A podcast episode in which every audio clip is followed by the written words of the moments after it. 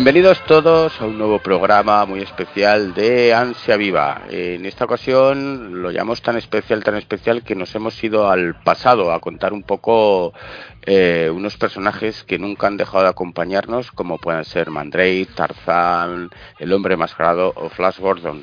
Eh, tendremos un invitado muy especial que es Vicente García, el fundador y editor de la editorial Dolmen y con el que charlaremos un poco de, esta línea de clásicos y también hablaremos de sus futuros proyectos en la línea Albion. Bueno, para este programa hemos contado con un, equipazo. Eh, estamos, estamos nuestro queridísimo amigo y librero secuencial Carlos Playbook. Buenas noches, Carlos Playbook. Muy buenas a todos, con muchas ganas de hablar de estos personajes de nuestra infancia y ahora de nuestra madurez. Y también contamos con Lorazot, Lorazot, otro fan de, esta línea tan clásica y que también tenía muchas ganas, ¿verdad, Lorazot? Buenas noches. Yo os saludo desde la Cueva de la Calavera, aquí sentado en el troneo. Muy bien. lo he robado al fantasma. Siempre he robado en el trono. Luego contaremos cómo en aquella uh, Expo Comic de Madrid le robaron las calaveras al trono en, la, en la exposición y se las llevaron. Y siguen en busca y captura. Bueno, y un servidor, Ryan, que, que intentará un poco dirigir todo este catarro porque tenemos mucha, mucha tela que cortar y queremos hacerlo lo que sea rápido y que os enteréis un poco de, de todos estos personajes. Bueno, lo primero y la pregunta más obligada que tengo a mis compañeros es eh, ¿cuáles son los primeros cómics que, leísteis de, estos personajes? Pues, ¿quién empieza? ¿Sí? Vale. dale, dale, Pues empiezo con Mandrake, que es mi, mi, preferido también de todos los que vamos a hablar hoy.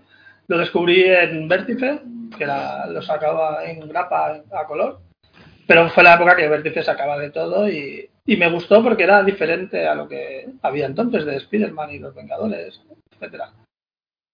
Y bueno, luego con el tiempo le perdí la pista porque aunque luego comentaremos que ha tenido varias ediciones, la verdad es que no. Igual estuve 30 años sin leer un cómic de Mandrake hasta que Dolmen lo volvió a publicar y ahora me la estoy comprando, pero no me la estoy leyendo.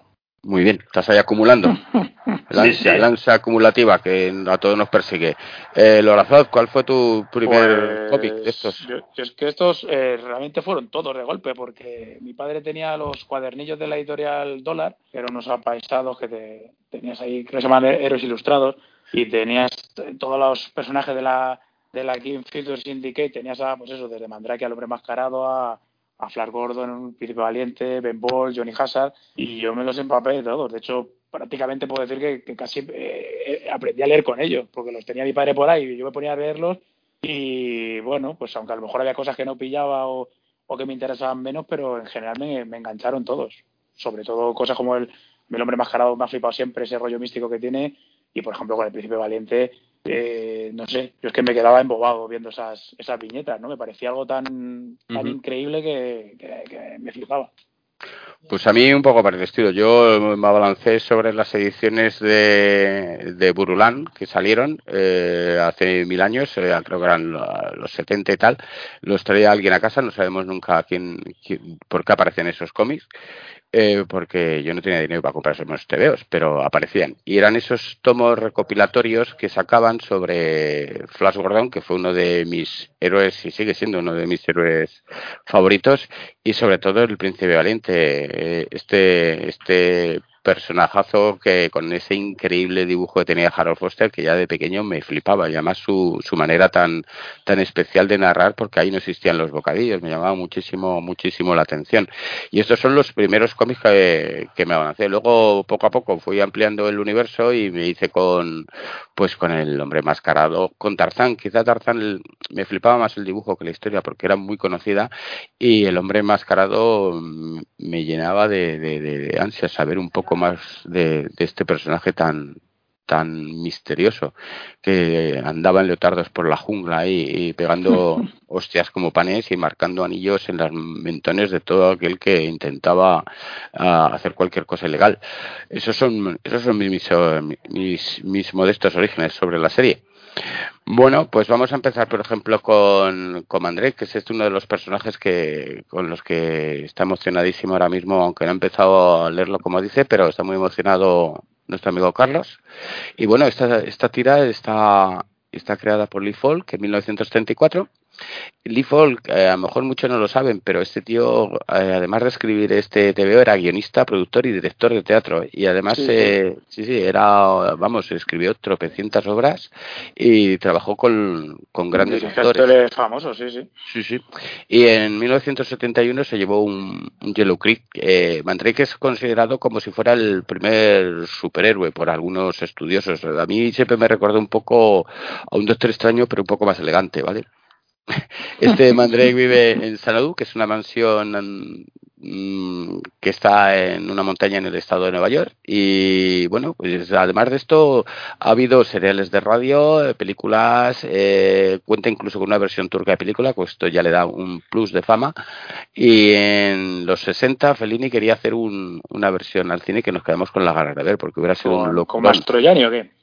Pues sí, sí, sí. fíjate que fíjate que Mastroianni en los 60 tenía todavía ese porte de hombre eh, clásico y elegante y hubiera dado ahí el, el, pego perfectamente. También tiene una serie de animación que esa recordarán muchos, que es de Defensores de la Tierra, que hacía sí. con Flash Gordon y, y el hombre mascarado. El fantasma, sí.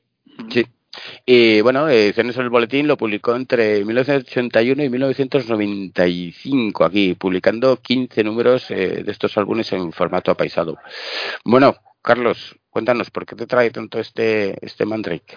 Pues investigando un poco para el podcast, había muchos datos que no conocía, que tú has dado algunos, que me parecen como que le dan una, una sustancia extra al personaje, más allá de, de que te haga más gracia, ¿no? Como, o sea, a mí me gusta porque me hace gracia un mago que va con smoking, con la capa, con el con el sombrero de copa. Y, y es un mago de vodevil, ¿verdad? Total. Claro, y el, ese bigotillo que lleva. Y bueno, es la imagen eh, típica de, de, que tienes tú de un mago clásico. Eh, por ejemplo, el padre de Fatana de DC Comics, pues es ese estereotipo también. Sí, o sea, sí. es muy reconocible. Pero sí, de hecho, muchos personajes han inspirado luego en él. Hombre, yo creo que el que ha dicho Carlos es evidente. Yo creo que Zatanna es, eh, sí, sí. es Mandrake, vamos.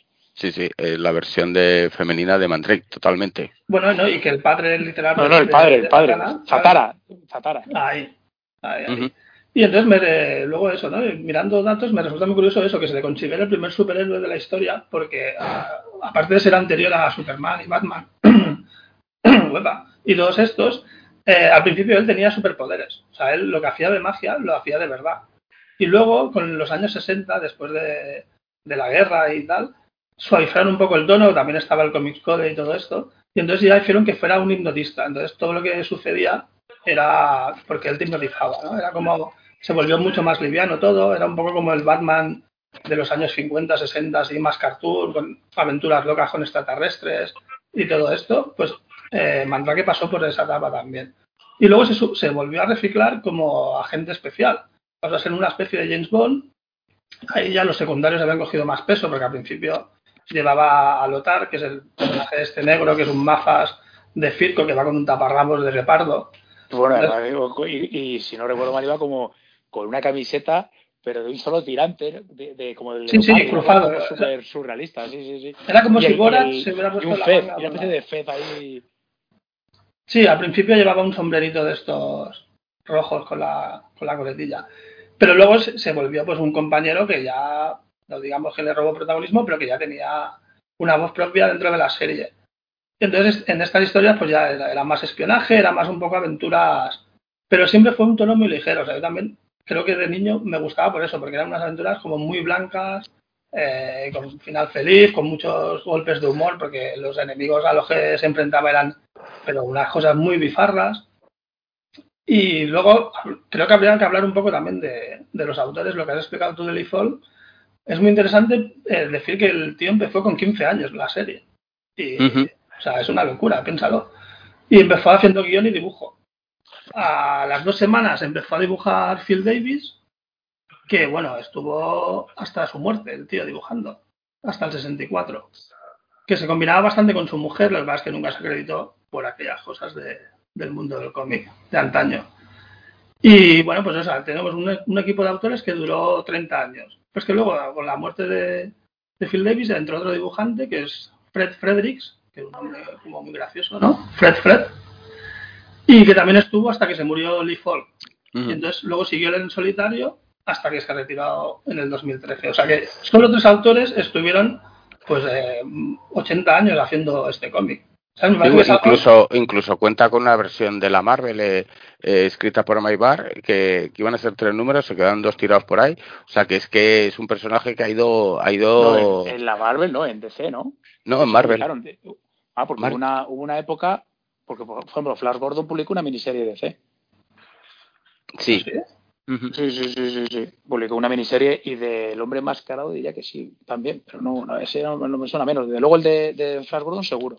Y, luego lo más reciente, yo creo que son los de Dynamite, que están haciendo revisiones de todos estos personajes que han metido a Flash Gordon, han metido a al hombre mascarado, a todos estos, pero con unas portadazas, pero que no terminan de, de, cuajar, no sé por qué. Las portadas, mm, mejor el exterior que el contenido, es una pena. Yo creo que también en general tienes eh, autores dentro que no son estrellas, son gente competente, porque ha habido, está por ahí, no me acuerdo, el otro día lo vi, eh, no sé, el Alex Saviu, que era un tío que había estado dibujando en su momento eh, mucho en para Spider-Man.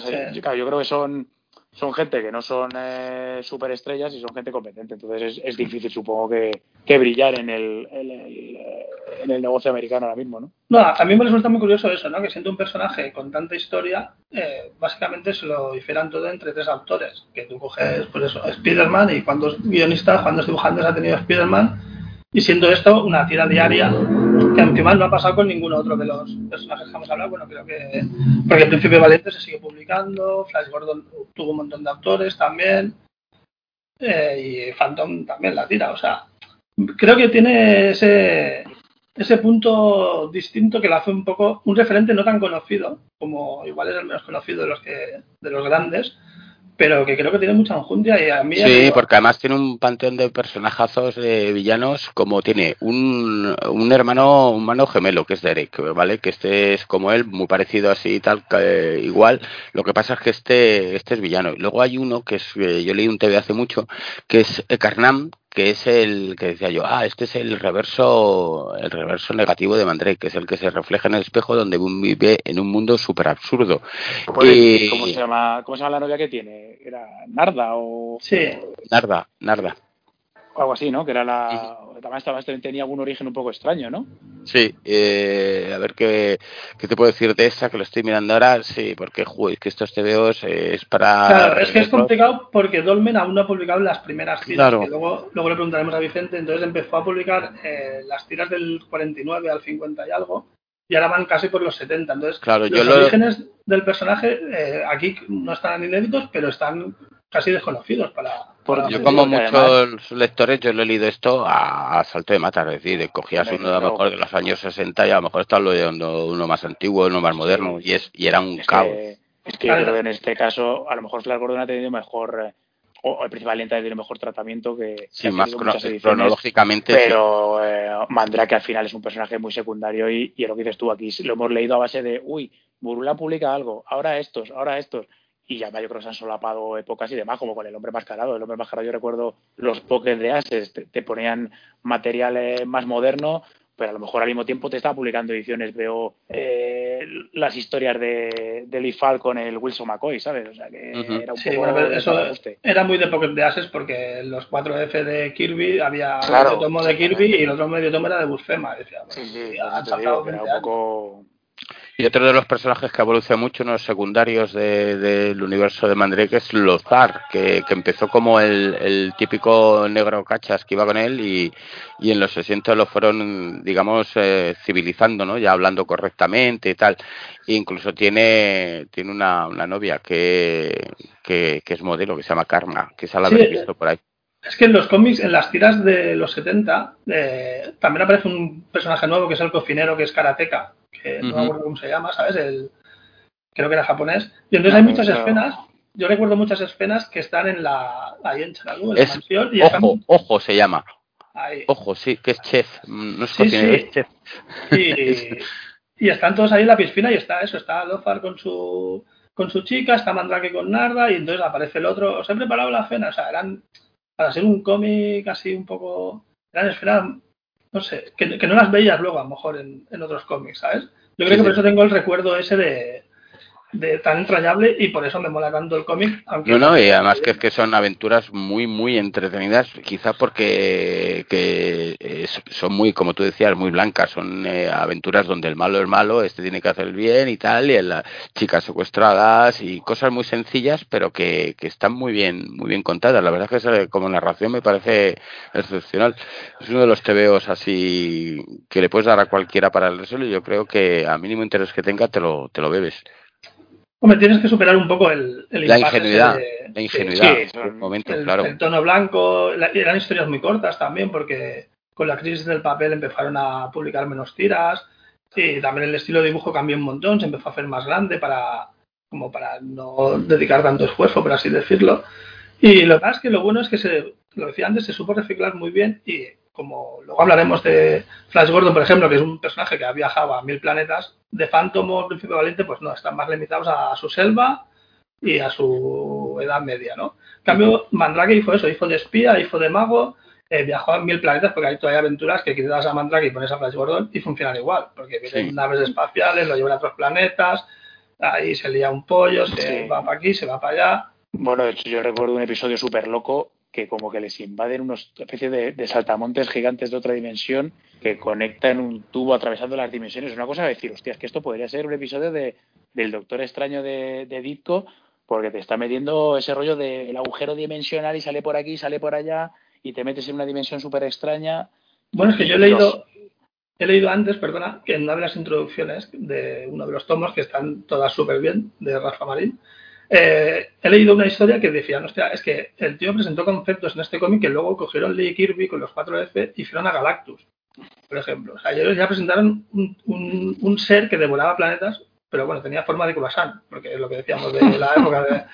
Pero, ¿sabes? Pero los conceptos así un poco de super, superheroicos de, ciencia ficción ya estaban en Mandrake eh, mucho antes de verlo después en, los cómics de Marvel, por ejemplo. Muy bien. Si queréis pasamos a otro personaje. Sí, dale otro. Venga, vamos a otro. Lo digo por no alargarnos demasiado en cada uno, que no se nos balancea y nos gastamos ahí el tiempo en, cada uno. Bueno, pues este es uno de mis tótems, a ver, que es el príncipe valiente, ¿vale? Yo creo que decir príncipe valiente es decir narración y eh, gráfica total y con un dibujo que es para quitarse el sombrero que no ha sido superado por nadie hasta hoy en día. Esto está creado en 1937 por Harold Foster el dios, este sí que es el dios, y es una de las, claro, le ha quitado el, el título de, el otro Kirby era el rey, pero este es el dios, una de las tiras más longevas que se han publicado, con alrededor de 300 periódicos que se siguen publicando en la actualidad, y con montones de, adaptaciones que se han hecho al cine.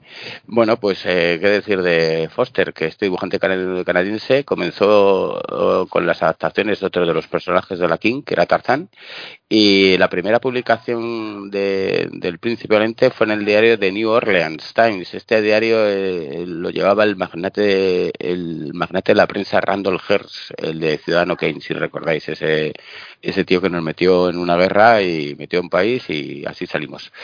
Y bueno, pues eh, Randall Hearst quedó tan impresionado con el trabajo de Foster que es el único caso que se ha dado que pactó eh, beneficios a mitad de un 50% por, para cada uno. Eh, bueno, pues además del Príncipe que destaca por ese dibujazo, eh, también destaca por otra cosa que es visualmente choca, que es la ausencia de, esos bocadillos hablados por que salen de la boca de los personajes. Aquí la narración es más literal, viene debajo de cada ilustración. Y bueno, pues eh, cuenta con un montón de premios. ¿Qué os parece esto?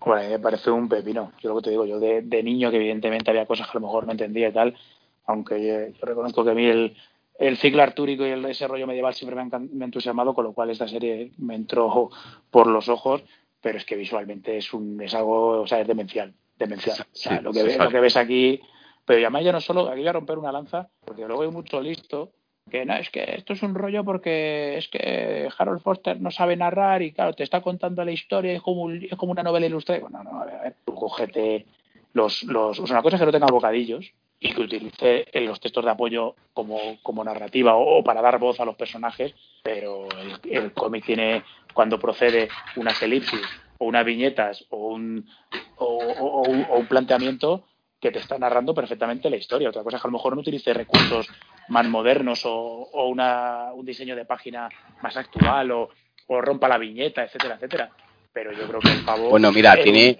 tiene una secuencia de, una secuencia tomada ya como una de las más clásicas de la perfecta narración que es el príncipe valiente llegando a una aldea que ha sido saqueada.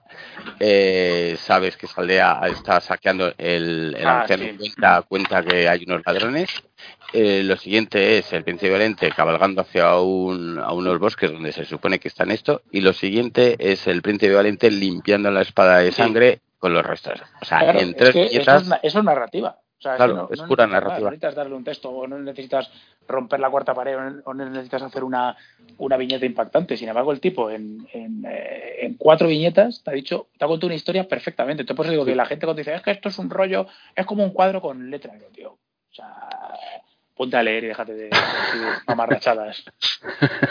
si no sabes, no cojas. Eh, te, te veo, es que, que, escapan de tu capacidad.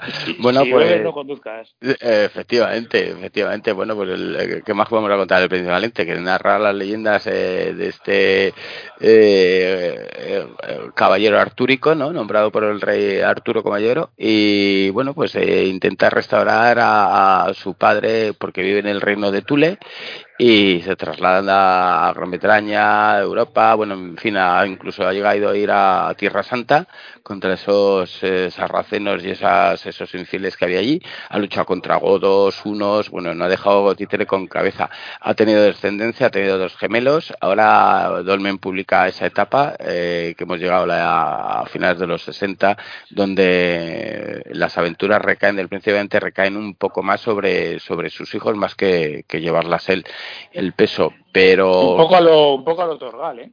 Sí. Porque es una serie que funciona en lo secundario. Pues yo recuerdo algún episodio en el que a lo mejor la, la acción, él no aparecía o aparecía secundario y a lo mejor la historia era relativa a Gawain o, o a la propia Aleta o a alguno de los hijos y, y funcionaban. Sí, efectivamente. Eh, eh, va contando un poco, eh, va dejando el legado de, de sus gestas a, a, los siguientes personajes y no por eso él queda eclipsado, sigue apareciendo y demás, pero toman un poco más de protagonismo sobre la historia estos, estos descendientes y estos secundarios que han ido apareciendo a lo largo de los años. No sé, el primer hijo, lo estoy viendo aquí, lo tuvo en el 47, ¿vale? Y fue su, la primera borrachera del de, de Príncipe Valiente. más, más tarde, llegarían los otros hijos, Val y Aleta, que estos son los gemelos de los que, habla, que hablaban. Eh, bueno, tiene una tira de hijos que impresiona. Luego eh, nacería Galan, el príncipe Nathan, en fin, unos cuantos. Y todo esto vale a, aportando un poco de, eh, digamos, de, de, de, esa historia que, de la que bebe el príncipe valiente, ¿vale? Está haciendo un árbol genealógico de estos descendientes de, de, de las gestas del príncipe valiente. A mí me parece que poco más se puede hacer, es decir, llegar a los cómics sin haber pasado antes por el príncipe valiente es perderte perderte mucho, no muchísimo, de una manera de narrar que ya no se hace, una manera de dibujar que ya no existe, porque son auténticos cuadros, eh, a todos nos viene a la cabeza, a todo el mundo que haya hecho un vistazo al pendiente, esa carga de caballería a través del puente para tomar un castillo. Brutal es brutal. brutal, es brutal. Eso de, tendrían que estar en museos y tendría que ser estudiado porque el nivel de gráfico que llega ahí es eh, supera, pero incluso a artistas de la pintura reconocidos para mí. Y es curioso que, bueno, también será en, en el caso de Flash será más tarde, o en el caso del hombre más caro también será que, que, las mujeres tienen bastante peso para la época que eran. O sea, Efectivamente, una, sí. Una sí, tía sí. con los cojones bien puestos. O sea, evidentemente sí, es, hay, que, hay que ponerlo también en contexto y su época, pero, pero es una tía que le planta cara al propio Valente, a quien sea, y que y tiene sus opiniones y las defiende a muerte. Entonces es algo realmente interesante, sobre todo para un cómic que estás hablando de los años 40. Sí, sí, son personajes, las, mujeres del mundo del Príncipe son personajes con carácter y, y, nada, simplemente floreros. Sí que tienen sus, sus cuidados eh, familiares ahí en la corte y demás, sus, pero, pero ninguna es la típica acompañante de y princesa que se deja caer a la primera. Todas tienen un, un marcado carácter que no existían ni en el cine ni en muchas otras publicaciones. Carlos, ¿tú esto te has asomado? Sí, no, yo me lo he leído de la colección de ediciones B que sacó a color en Grapa, de 32 páginas. Cuando sacó Capitán Trueno, Jabato, Phantom también, sacó Príncipe Valiente. Mi padre la coleccionó entera. No sé hasta qué punto llegó, porque como se seguía publicando, pero bueno, fueron bastantes grapas, ¿eh? Y las leí todas en su época. No tengo tanto entusiasmo como vosotros, tengo buen recuerdo, obviamente, porque ese dibujo no se olvida fácilmente, pero me, da la sensación de que, la, que sea toda la misma historia, una historia río, que no es, no es una aventura Genve Fan acaban, eh, no me acabó de atrapar mucho. Y de hecho ahora estoy haciendo muchos esfuerzos para no pillarme la edición de Dolben porque Tú nos ansiaste, me pillé el primero. Claro, es que no creo que ya después de eso, lo que hablaba antes fuera de micro, hablaba con vosotros, que después de esa edición no creo que se pueda superar. Es que es imposible superar. Es, es tan, tan perfecta, está tan cuidada, tiene ese papel. El color está también, porque nos hemos comido colores que han dolido los ojos. Recordemos esa edición que sacó Planeta, que a no sé quién le dio por recolorear digitalmente con esos atardeceres que pasaban de un tono azul y esos coloretes que le metían a, los personajes. Era tremendo lo que hicieron. Sí, para eso dejarlo en blanco y negro y ese tipo de cosas es algo que me parece tan surrealista. Lo que publica, por ejemplo, ahora Caldas, que también es una edición, lo está haciendo en blanco y negro y, el dibujo se aprecia muy bien, muy bien, muy bien. Pero vamos, eh, el que se vaya a meter, que se meta con la de Dolmen, no es para hacer publicidad, pero me parece la mejor porque aprovechas el dibujo, el tamaño que da, que es increíble, que es el de la página real y además viene muy muy bien trufado de, de, extras donde vamos a ver un, ilustraciones suyas bocetos vamos a ver comentarios o sea ese, eh, la edición es perfecta vamos que no tiene que si quieres comenzarla comienza por ahí y déjate otras cosas porque de verdad que es un TVO que se te puedes pasar una tarde de domingo leyendo y no acabarlo porque estás flipando con cada historia y con cada dibujo de los que salen Decir nada, pues que el sucesor que tuvo Foster fue eh, Cullen Murphy, que este es el de Big Ben Ball, el del boxeador, que luego tendremos que preguntarle, ¿no? Sí, hay que preguntarle luego a Vicente, a ver, porque a mí me parece interesante, lo para no está a la altura de estos, ¿no? Pero no, podían, podían publicarlo. Bueno, y luego mm. eh, está el, o parece por ahí el Gary, Gary Gianni también, ¿no? El italiano. Sí, sí, sí, sí. No lo hacen mal, pero claro, es que, ¿dónde, a, qué, vas a bueno, Después de Velázquez, ¿qué haces tú? bueno, supongo lo sabréis, porque, pero el que hizo una prueba para ser el dibujante fue Wally Wood. Sí. Para ser dibujante Pedro Valiente, lo que sí. Y mira que es buen, buen dibujante. Sí, pero yo creo que tiene un estilo, o sea, querían, yo creo que tiene un estilo un poco más continuista y el problema es que tiene un estilo que era suyo, o sea, era, era él, era imposible. No, pero si habéis leído los, las publicaciones estas que publicaron de la biblioteca EFE, eh, que sacaron aquí, había varias historias en eh, Two Fisted Tales o en una de mm. estas de guerra y había cosas medievales, guerra civil americana, en fin, y ahí estaba Hollywood haciendo historias sobre medievales que, ojito, ¿eh? Lo que pasa que, claro, lo que digo, que el nivel estaba tan alto, tan alto, que, era imposible ser continuista y, y, causarle cualquier tipo de sombra. Vamos, en fin, no, no digo más, que, que estoy perdiendo el tiempo en no tener la, edición definitiva de esto y, y, yo creo que uno de los tebeos que ha marcado más a, las historietas, al mundo de las historietas que hemos podido ver. En fin. Bueno, pues vamos con el tercero, que es este nuestro aventurero galáctico, Flash Gordon. Bueno, pues Flash Gordon es una tira creada por Alex Raymond en 1974 era, en su principio fue hecha para competir con otro aventurero galáctico, que era Buck Rogers, ¿vale? Esta eh, tira fue publicada en 1934, ha durado hasta 1992 y la tira dominical aguantó hasta el 2003, ¿vale? Eh, King Factory Syndicate intentó comprar los derechos de John Carter, aventurero de Marte, a Barrows, pero como no hay un acuerdo, pues L. Raymond se encargó de crear la trama adaptando la novela de cuando los mundos chocan con ese comienzo de ese meteorito que va a arrasar la Tierra y tienen que desviarlo, cueste lo que cueste, para salvar a la humanidad. Bueno, pues este también esta historia también decir que compartía las páginas con los con, la tira de Jungle Jim. ¿Queréis comentar algo de Flash Gordon? Hombre, a es uno de los de mis favoritos. A mí me parece. Es otro tote, ¿eh? me, encanta. Sí, lo que yo aquí reconozco que, por ejemplo, el. Eh, aunque yo casi me frego luego comentarlo con Vicente, por ejemplo, a mí la etapa de Ale Raymond me parece potente porque al final es el germen, pero me quedo con la de Dan Barry. O sea, yo creo que Ale Raymond era un tío que dibujaba bien, tan bien, pero por ejemplo, yo creo que era como más frío, ¿no? Así como, como yo creo que el Príncipe Valiente, pese a tener un dibujo excelso, sí días más, yo creo que el, ese Flash Gordon de, de Ale Raymond era un poco más como, como una sucesión de, postales, ¿no?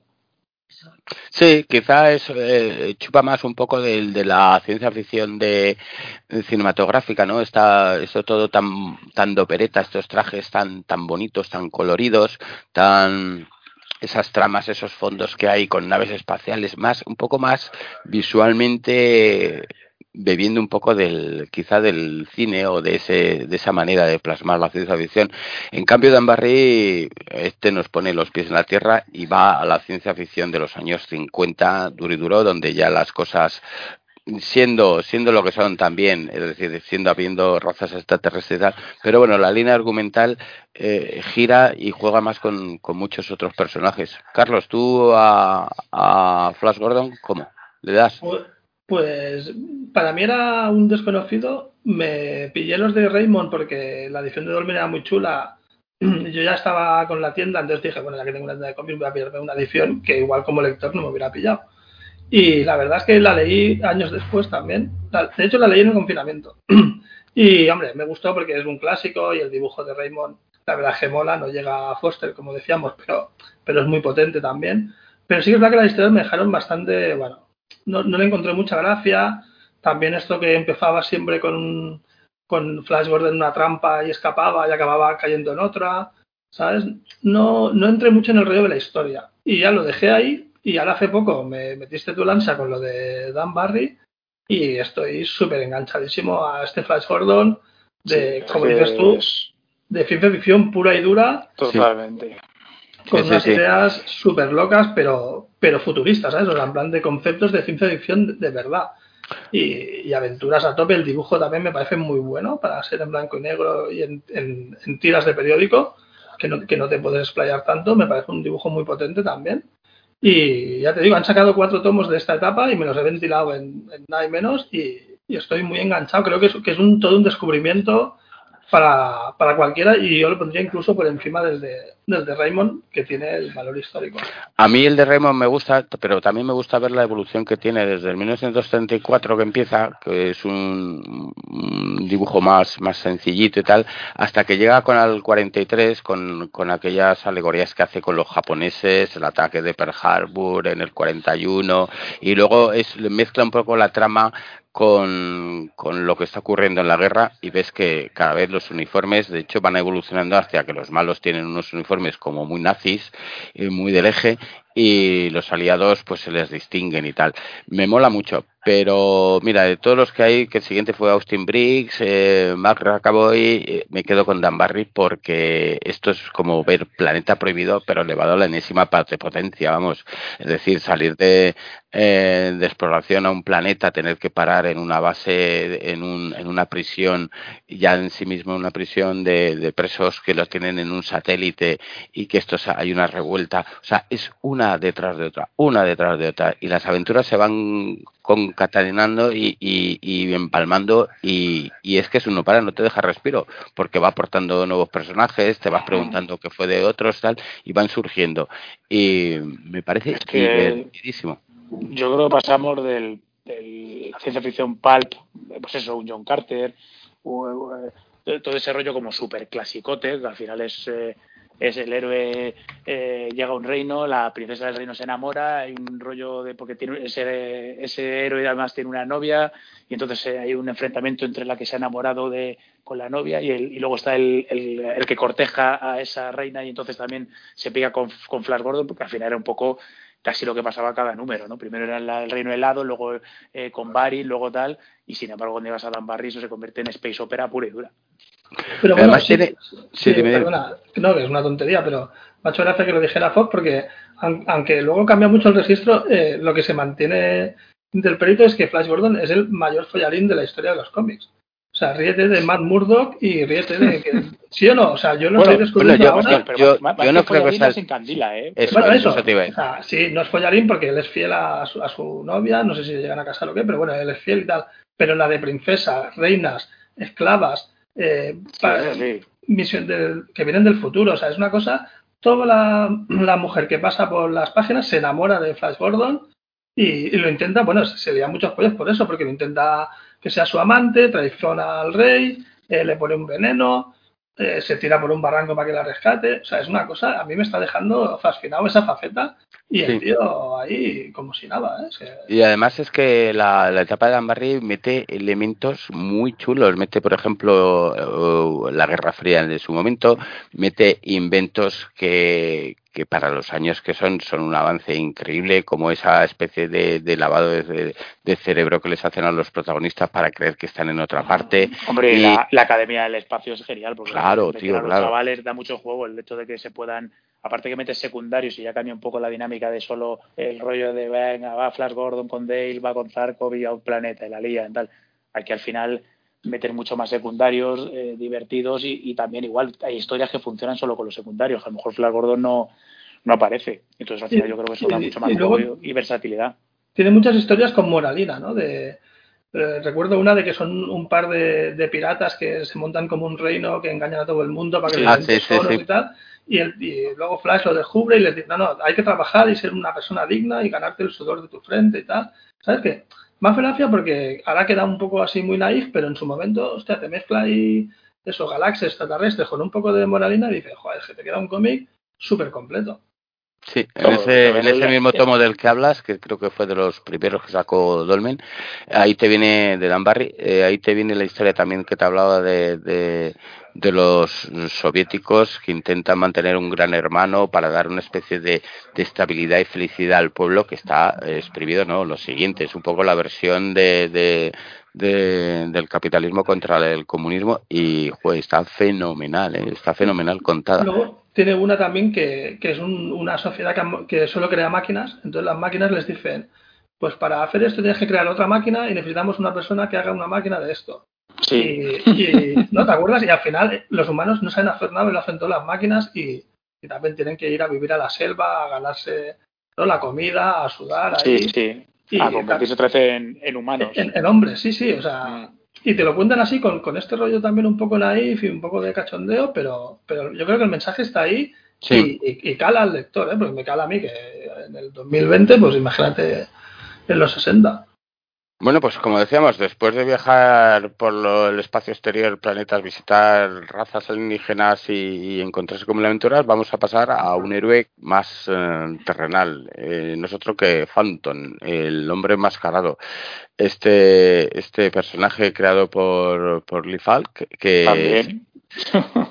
y que se publicó, comenzó a ser publicado en el, 17 de febrero de 1936. Bueno, yo sé que, que Lorazot es gran fan del, del hombre. Este es mi, es mi preferido, de luego. A mí me, me mola el, eh, todo el misticismo que tiene, ¿no? Sobre todo ese rollo de, de que es un personaje que se considera inmortal porque has creado toda esa leyenda, porque realmente lo que va es pasando es un legado que va pasando de, padres a hijos, y claro, como realmente estás con un traje te cubre entero y un, y una, un antifaz, pues es difícil distinguir a la persona, ¿no? Entonces, y de hecho, cuando no va disfrazado, tampoco le distingues. Exactamente, cuando no va disfrazado bola porque el, rollo va con su, con su sombrero calado, sus gafas oscuras, un abrigo que le deja, le tapa hasta el cuello y, poco más, ¿no? Entonces no tienes nada muy identificativo. Entonces cuando el, el fantasma, ya, pues, ya sea en acto de servicio, que es lo que suele pasar, o, o de viejo eh, va a fallecer, pues le pasa los avalorios al, al hijo, o sea, que, viene detrás y, continúa la saga familiar, ¿no? Eso es, es un, cargo dinástico, ¿verdad? Totalmente, sí, sí. Y aparte que él mola, ¿no? Porque esto, si no recuerdo mal, era un, una especie de noble eh, inglés o, similar que es atacada a su barco por los por los piratas y, le dejan por muerto, pero el tío sobrevive y, le, queda ahí de, náufrago, ¿no? En las costas de, de Bengala, creo que era el, país este imaginario que se habían inventado, aunque me parece que inicialmente era como en eh, por el océano Índico y demás, luego ya lo pusieron directamente en, en África. Y, el tío va siempre pues con ese traje morado, ¿no? Eh, que parece como una especie de esquijama que le cubre la cabeza también, su antifaz, sus dos pistolas y sobre todo lo que decía antes Ryan al principio, esos dos eh, anillos que a mí me parecen una de las creaciones del cómic eh, más, más acojonantes, ¿no? esos anillos que, te dejan la marca indeleble de si eres malo te dejan una calavera en la mejilla y si el fantasma te protege te dejan los dos sables cruzados, ¿no? De la, legión esta de la jungla que tenían, que me parecen dos elementos icónicos eh, increíbles. Carlos, ¿tú qué piensas de este justiciero con que sus principales eh, obligaciones son, primero, vengar, hacer justicia y, sobre todo, engendrar? ¿Qué te parece? Por la vuelta que le trae. Sí, sí, porque si no se acaba esto, hay que engendrar sí o sí.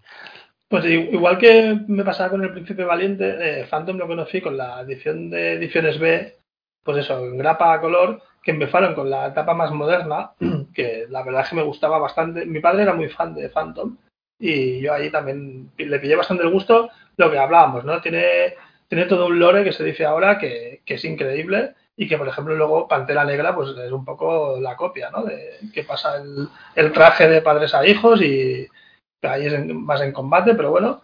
Y, y todo esto del, caballo que lleva, el perro, el disfraz este cuando va a los bueyes y va de incógnito. Y creo que eran aventuras que eran bastante dinámicas, pese a estar siempre un poco enclaustradas en un mismo escenario, ¿no? Eh, luego Ediciones B publicó el, los primeros cómics para cambiar el formato, que ahí estuvieron acertados los tíos, lo hicieron apaisado y ahí sí que, que es un poco lo que está sacando a la Dolmen. La época más clásica sí que es un poco más durilla, porque es un dibujo mucho más agarrotado, mucho más simple y las historias pues también son mucho más blancas, ¿no? Al final. Sí, son, eh, más, son más, más infantiles también. Sí, y, no está tan consolidado el, la esencia esta del, fantasma del que camina y, y, cuando también cuando tocan los tambores por toda la selva y se sabe que viene y tal. Todo eso está muy guay. Yo creo que es un personaje que no he vuelto a leer desde entonces, pero del que sí que tengo muy buen recuerdo para mí es uno de los personajes que, o bien por, por la iconografía que destila ese uniforme y ese y, ese tipo de, personajes ha quedado grabado en, la mente de muchos y que aunque las historias eh, aunque las historias son un poco bastante ligeritas, eh, también se trata de una época en que no existía lo políticamente correcto y te vas a encontrar en ese TV un poco de, de, todo. O sea, el enemigo puede ser de cualquier raza, sexo, religión, que no importaba. Este hombre era, venía solo a vengar y a hacer justicia en lo que se había considerado mal. Independientemente de, de, cómo vieras tú el, un poco el, el rollo del colonialismo que, en el que se acentúa la obra, claro. Sí, hombre, yo, creo que pasa como Mandrake, que, que vamos, yo no, he leído los, los más modernos, ¿eh? yo me quedé, los más modernos que leí fue los que comentaba Carlos Geras en estos de que publicaría, pues no sé, que, sería así vértice y tal, que ya no era este estilo clásico de dibujo, sino ya era más modernito, pero de los últimos 20 eh, años no he leído nada. Entonces no sé cómo estar ahora, pero claro, el problema es que, por ejemplo, igual que Mandrake tenía el lotario, que era un machaca negro y que poco a poco ha ido evolucionando, pues supongo que aquí habrán tenido que hacer algunos cambios, porque yo recuerdo los episodios más clásicos y, todos los que acompañaban al fantasma, que eran la, tribu hasta los pigmeos, con, el Gurán, que era el, jefe con el sombrero este y tal, claro, al final eso entiendo que ahora mismo es impublicable, ¿no? O sea, supongo que habrán hecho algún tipo de, adaptación para normalizar esa situación, ¿no? Pues como le pasó también a, Lebony White con, con Spirit, que ese tipo, claro, ese rollo de un poco del el blanco salvador de, de, los salvajados, pues, pues ahora mismo es, es algo que está fuera de, de toda discusión. Sí, yo me acuerdo cuando hacía la parodia aquella de, de que me leí bastantes eh, con mis suyos de Fricardo el ansia que camina y sí que la evolución eh, empezaba como muy muy muy muy muy territorial de la zona donde estaba todo se desenvolvía en en África y poco a poco fue ampliando ampliando escenarios. La verdad es que era muy muy muy entretenido y muy divertido. Sí que tienes que eh, los quizá los primeros tomos sean los más duros de leer por el tipo de dibujo que, que presentaba y demás, más primitivo, pero a medida que avanza le vas cogiendo gusto y es uno de los personajes más bolones de, la 15 octubre. Que además es, tiene, tiene, mucho público en los países nórdicos. Creo que es Noruega, Suecia, no sé si Finlandia. Eh, se publican cómics originales de ahí, o sea, hechos ahí, sobre el personaje y algunos con, con, dibujantes españoles. Un coño. Sí, sí, es como yo cuando me enteré también me quedé flipando porque conocí a uno de los dibujantes y me decía, no, es que ahí es todo un fenómeno el Phantom. Digo, hostia. Bueno, a mí de luego me flipa, aparte yo creo lo que dice Ryan, que, que bueno, el que mola con su sombrero de copa, el valiente y tal, pero, pero este yo creo que es uno de los de los eh, personajes que tienen una iconografía más potente, ¿no? Ese rollo del montado en el caballo, el caballo blanco, el perro, el perro, el perro eh, exactamente, y luego el, el, legado del misterio que mantiene siempre eh, sobre su identidad y, saber que no sabe. ¿no? Que todo, todo aquel que muere, que vea su, su cara. Claro, a pesar de ser un, un, héroe, fíjate que es curioso que a pesar de ser un, un superhéroe que lo podían haber estirado en el tiempo hasta el infinito más, aquí no, aquí le dan una mortalidad que, que hace el personaje dentro del misterio hace más humano y, y, te mola descubrir el arco que tiene hasta que descubras quién va a ser el siguiente heredero del traje de la cueva de todo esto. No sé me parece muy muy chulo todo lo, lo, que además como, como decíamos tiene también un, un personaje femenino que es Diana Palmer no que es su eterna novia igual que para la época que era, estás hablando de un personaje que, si no recuerdo mal, eh, era, no sé, era periodista o algo, pero bueno, que era una piba que estaba siempre al pie del cañón, metiéndose en líos, pero no siendo solo la damisela en peligro, ¿no? Sino que también tenía eh, un rollo de que ella era exploradora y también se, se enfrentaba un poco, de, aquella manera un poco al, a los malvados y tal, con lo cual es igual otro personaje femenino fuerte en una época en la que era no era lo habitual. Sí, es curioso, ¿no? Que un personaje tan tan molón y tan potente no hayan llegado a hacer una película igual de molona y potente. Hubo una con Billy Zane que no cumplió expectativas, pero que si hubiera cogido esto, eh, no sé, un, te coge un Spielberg y te hace una aventura que te cae de culo. claro. Sí, sí, porque es el, el típico de el, el personaje perfecto para hacerle eh, mil y unas historias de aventuras con unos malos icónicos y con, no sé, yo creo que, que, que no han sabido sacarle el jugo, no han sabido verlo el personaje. Pero vamos a dar paso al invitado y así no lo hacemos trasnochar y, y está contento con nosotros. Así repite otro día.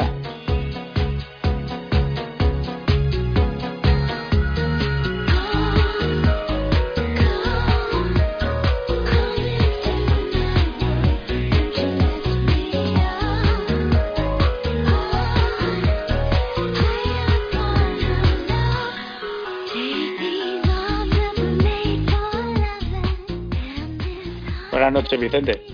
¿Qué tal? Muy buenas noches. Muy buenas noches, Vicente. Aquí estamos, encumbrando toda la obra de los clásicos, desde El hombre mascarado a Flash Gordon, que estamos, eh, y sobre todo esa edición que, vamos, que le beso los pies a quien haga falta por tenerla aquí en España, que es la del Príncipe Valiente. y lo que nos queda, y lo que nos queda. ya enhorabuena, enhorabuena por, por toda esa línea clásica que estáis sacando ahora y que, y que yo creo que la primera pregunta es cómo se os ocurrió meteros en semejante fregado, cómo se te ocurrió. Pues eh, la verdad es que mm, es curioso porque todo esto comenzó hace muchos años, muchos, muchos seguramente antes de lo que la gente se puede imaginar porque yo soy fan acérrimo del Príncipe Valiente de toda la vida.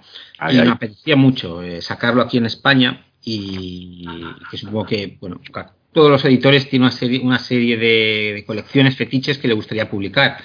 Yo creo que ya las estoy cumpliendo todas. Tenía Bermudillo, tenía Johan y Pierluiz. Ahora, ¿Sí? este mes que viene, cumpliré con Spider o con Flierman, como a mí me gusta llamarle. Y el Príncipe Valiente era una de ellas. Y yo me acuerdo que los derechos de representación del Príncipe Valiente aquí en España, de las Skin Features, lo tenía una empresa que se llamaba Plano. Y cada mes de enero, cada mes de enero, cada mes de enero les llamaba por teléfono, ¿no? Yo creo que les llamé cuatro o cinco veces para preguntar si los derechos estaban libres, porque los derechos los tenía Planeta, ¿no? Y yo pensé, bueno, pues algún año pues dejarán de querer tenerlos, ¿no? Porque habían hecho ya varias ediciones y como ya se cansarán. Y, de repente un año, hace pues ahora ya tres años o cuatro, eh, me dicen que sí, que están libres, ¿no? Y yo digo, ostras, no puede ser. Claro, ahí es cuando te surgen las dudas de qué hacer, ¿no? Si sigue, si lo sacas o no, porque en el fondo dices, bueno, deseo cumplido, pero hay espacio para otra edición. Y yo me acuerdo que lo estuve comentando y todo el mundo me decía, no, no, es una locura, no, justo ahora ha salido la del coleccionable, que además la tengo aquí en mi casa, y ha llegado hasta hace, pues, pues eh, hasta la 2012 creo que llegaron, o 2011, eh, déjalo, déjalo. Y yo, como me gusta escuchar, pero al final acabo haciendo lo que me da la gana, por desgracia, a veces, y por suerte otras, pues me, incluso no hizo caso al distribuidor. Pero lo que se hice fue crear una línea. Eh, se me ocurrió, yo así como con Johan y Perluit, lo sacamos y dijimos, venga, esto también hagamos una línea saquemos, pues, hombrecitos, Natasha, Kenaya Sacramur, Bermudillo. Aquí eh, consulté, ¿no? A ver cuáles podíamos sacar. Y, pues bueno, pues por puro consenso, pues salió el Príncipe Valiente, que ya la teníamos, y Johnny Hazard y, Flash Gordon, que para mí era otra colección. A mí lo de Alex Raymond me volvía loco y dije, mira, esto aquí en España no se ha sacado bien y hay que sacarlo bien, ¿no? Y, así fue un poco el principio de todo, ¿no? Y, de aquello, pues la colección actual, ¿no? Que ya tenemos siete, ocho colecciones en marcha, una locura, vamos. Sí, sí, tenéis un montón de colecciones, os comentaba ahora, y algunas de ellas, por ejemplo, eh, Lorazón quería saber por qué hay un personaje que no estáis publicando y que deberíais haber publicado.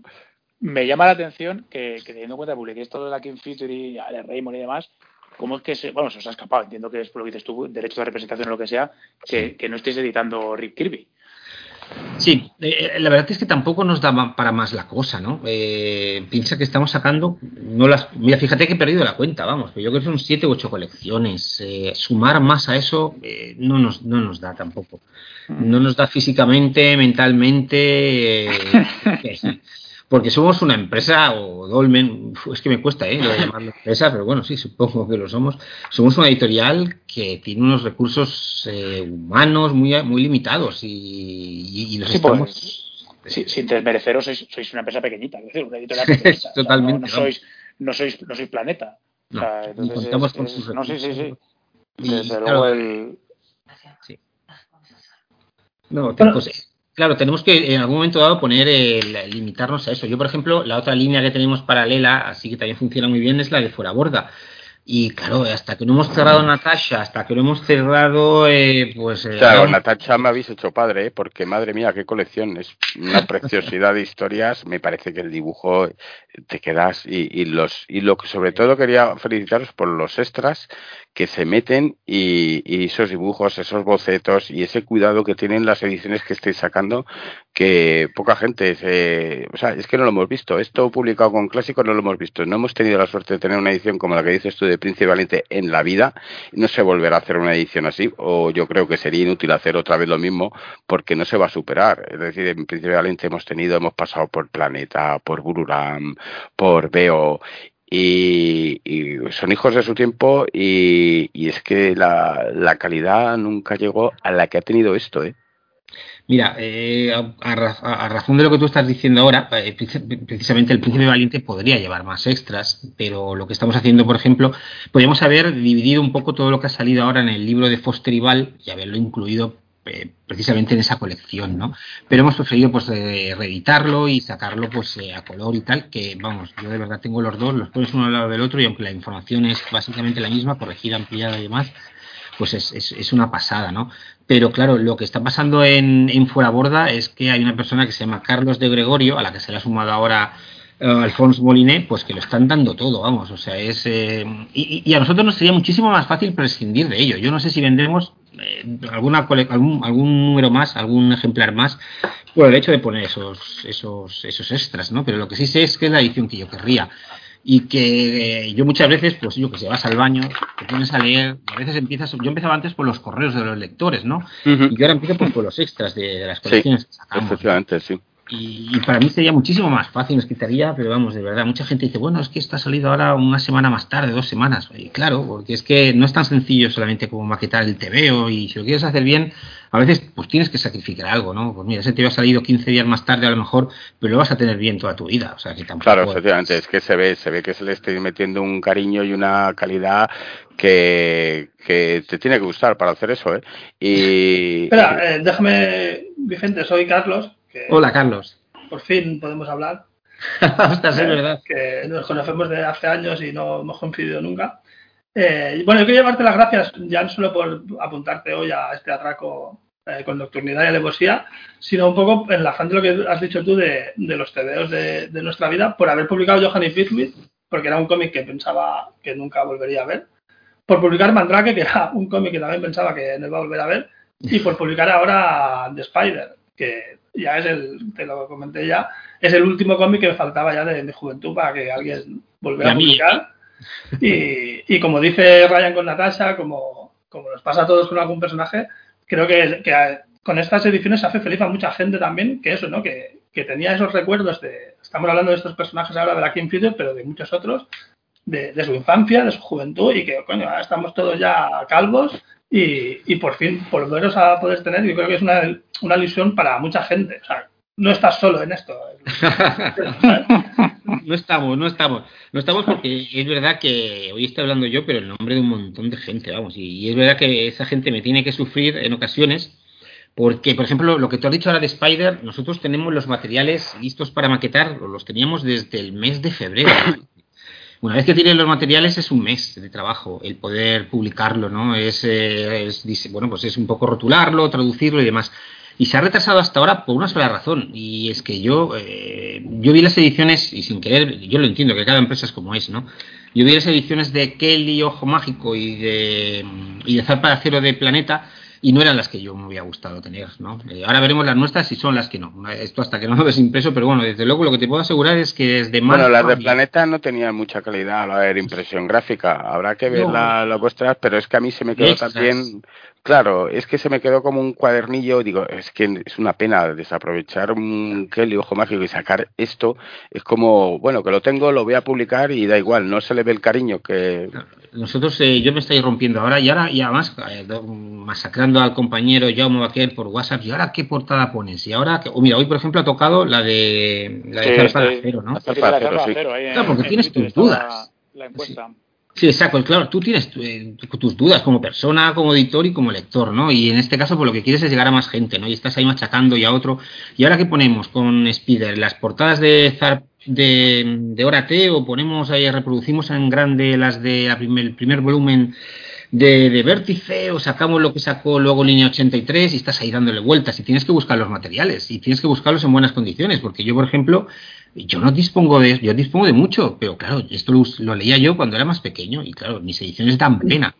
Eh, hoy, por ejemplo, eh, ha costado, pero he encontrado por fin un, un zarpa de hacer, porque al final la gente ha decidido que le gusta más la opción 2 que habíamos ofrecido, que era una de López Espí, que es un increíble, es la que más me gustaba también a mí, y me duele decirlo, porque yo soy súper fan de Brian Boland, seguramente es mi dibujante favorito, y no es su portada la que va a salir de zarpa de acero, ¿no? Él había hecho, había hecho dos, de hecho, uno para Titán y otra para la edición actual y no la vamos a poner porque la gente ha votado esa y porque además era la que más me gustaba.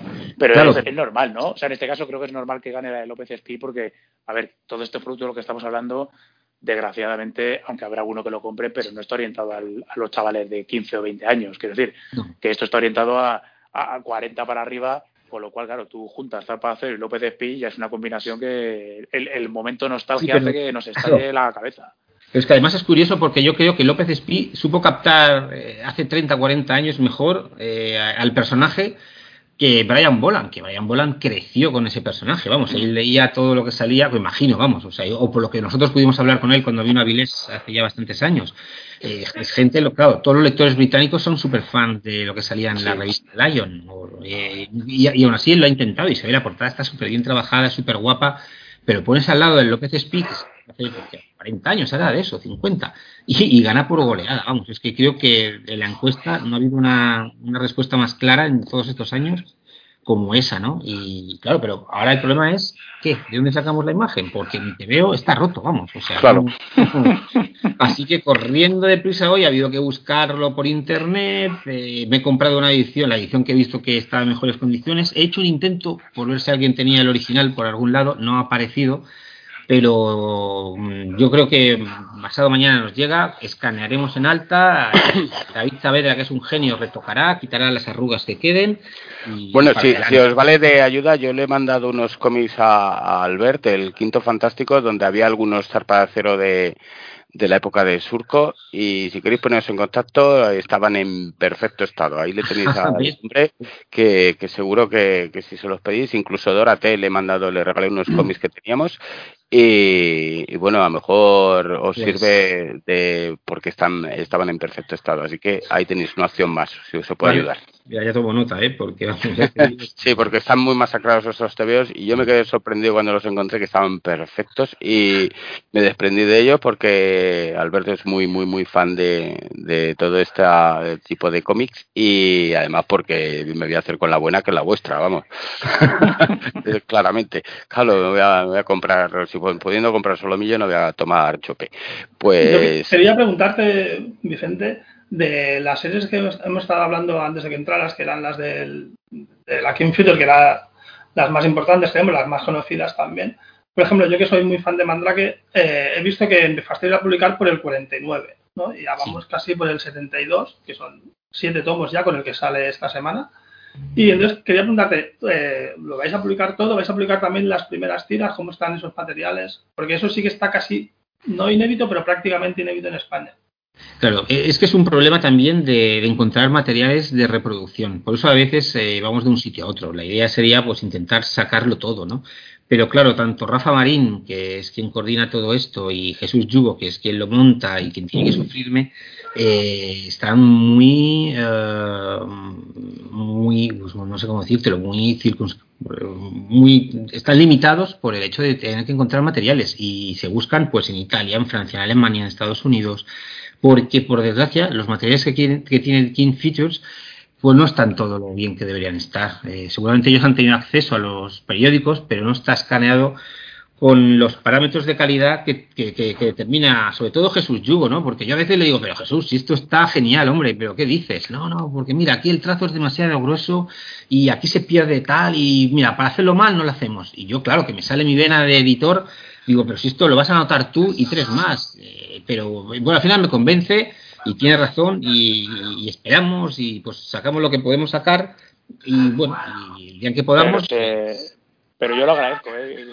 transmite mi, mi, mi, agradecimiento porque, por ejemplo, en el, en el primer tomo de Flash Gordo de Dan Barry, que también lo indiqué vosotros, el tema de, de lo complicado que ha sido conseguir algunos originales, eh, se nota como algunas de las, de las historias eh, o sea, se nota esa calidad de reproducción. En algunas, eh, hay alguna página, a lo mejor en la parte de, de cuando están en la, en la prisión, que se nota, entiendo, el trazo más vasto porque los, los originales son, o de peor calidad o, la, el escaneo es peor y sin embargo en las posteriores se nota ese trazo mucho más fino y más y más cuidado. Entonces mm, yo, yo, creo que al final el, lector lo, lo, acaba notando y aunque no sea de, una manera directa pero cuando lo está leyendo se nota. Entonces yo creo que, que todo ese plus de calidad que le dais yo creo que es preferible sacarlo al máximo nivel que, que publicar algo que sea una calidad media Sí, es un poco lo que, lo, que intentamos hacer, ¿no? Mira, ahora fíjate, hoy precisamente eh, Jesús eh, nos decía que, eh, dice, oye, mira, que este número del Príncipe Valiente va a ser más complicado que los, que los anteriores porque resulta que Fantagraphics cuando estuvo haciéndolo se equivocaron, no sé qué hicieron con, con, estos números, que se equivocaron con el tema de los colores, ¿no? Y se nota que recibió bastantes críticas. Y yo voy a tener que estar retocando aquí los naranjas, los marrones, para que quede perfecto, para que quede genial, hombre. Porque mira, resulta que aquí, yo es que soy daltónico, ¿eh? O sea, a mí me habla de colores como si me hablara, vamos, a, un ciego del amanecer. Pues yo, pues mira, pues perfecto. Y, pero porque aquí el traje es azul, el valiente, y tiene que ser de no sé qué color, y, pues vale, vale, venga. Eh, pero vas a estar a tiempo, ¿no? Le pregunto, y él, sí, sí, sí, venga, dormiré menos y trabajaré más. Venga, vale, perfecto. Y, pero eso es, eso te puedo garantizar que no, hay nadie más que lo haga, ¿eh? O sea, no, no porque te tiene que gustar realmente el, eh, el trabajo que tú haces, los cómics, y darse, en el caso de Dolmen ahora, pues estas circunstancias, ¿no? De, de, que hay un equipo, pues que le gusta esto, esto de los cómics. Y nos ha costado muchísimo, por cierto, hacer algo parecido con, con, con Albion, ¿no? Porque por lo que sea nos ha costado. Eh, y de hecho, pues lo que hemos tenido que hacer es buscar lo que nosotros llamamos sabios eh, en Inglaterra, ¿no? Y de momento, pues eh, estamos tirando de ellos. O sea que, tenemos un par de personas aquí también que contactar aquí en España para que nos hagan un poco los extras y demás. Pero de momento estamos tirando de, seguidores, de buenos seguidores o, de profesionales, vamos, de ahí del Reino Unido que porque es que de verdad eh, mira nosotros ahora también estamos con retocando lo de Esther y segundo y es otro jaleo vamos tenemos a un tío que va a la British Library a sacar fotos de, allí que lo tienen todo para poder sacar las traducciones y hacerlas no porque podríamos copiar las de la revista Pecosa que es donde salió pero en vez de eso tenemos a alguien mandando fotos eh, y es un verdadero lío vamos o sea no no. La verdad eh, eh, Vicente, ¿crees que es un buen momento que está viviendo ahora mismo las publicaciones, los clásicos estos? ¿Crees que la gente está respondiendo bien o, que esto es un poco más al barullo de, todo lo que se publica actualmente, que es una oleada tras oleada?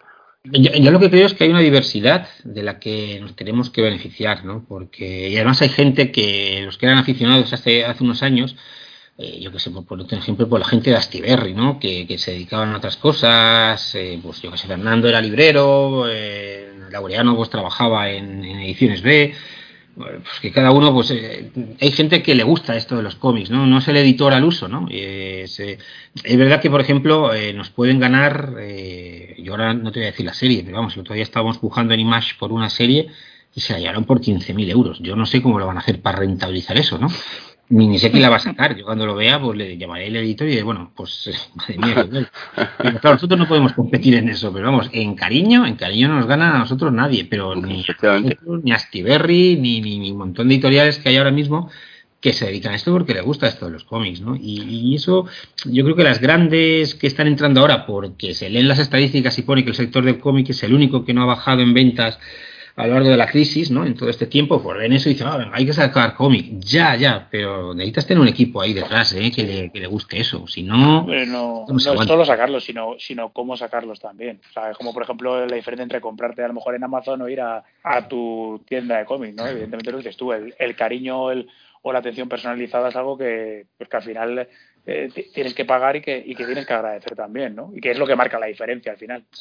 Bueno, yo creo que se está viviendo ahora el, una edad dorada, ¿no? También del cómic clásico, porque mucha gente está respondiendo, muchos eh, lectores veteranos echaban en falta eh, tener estas cosas en sus estanterías, porque en su momento lo leyó en, en un tipo de, publicaciones pues que no tenían la capacidad para aguantar todos los años que han pasado, que se estaban cayendo las hojas y se te estaba pudriendo el TVO, y ahora ves esto y dices, ostras, es que es una detrás de otra, es Mandrake, Príncipe Valente, Flash Gordon, Terribles Piratas, son todas esas series que, que en su momento eh, no podías adoptar y ahora llega pues para un lector más veterano y sobre todo un lector que es el que, el que puede gastarse ese dinero, es todo esto y para mí es un festival, ¿eh? de verdad, como, como lector y como fan, esto es un no parar.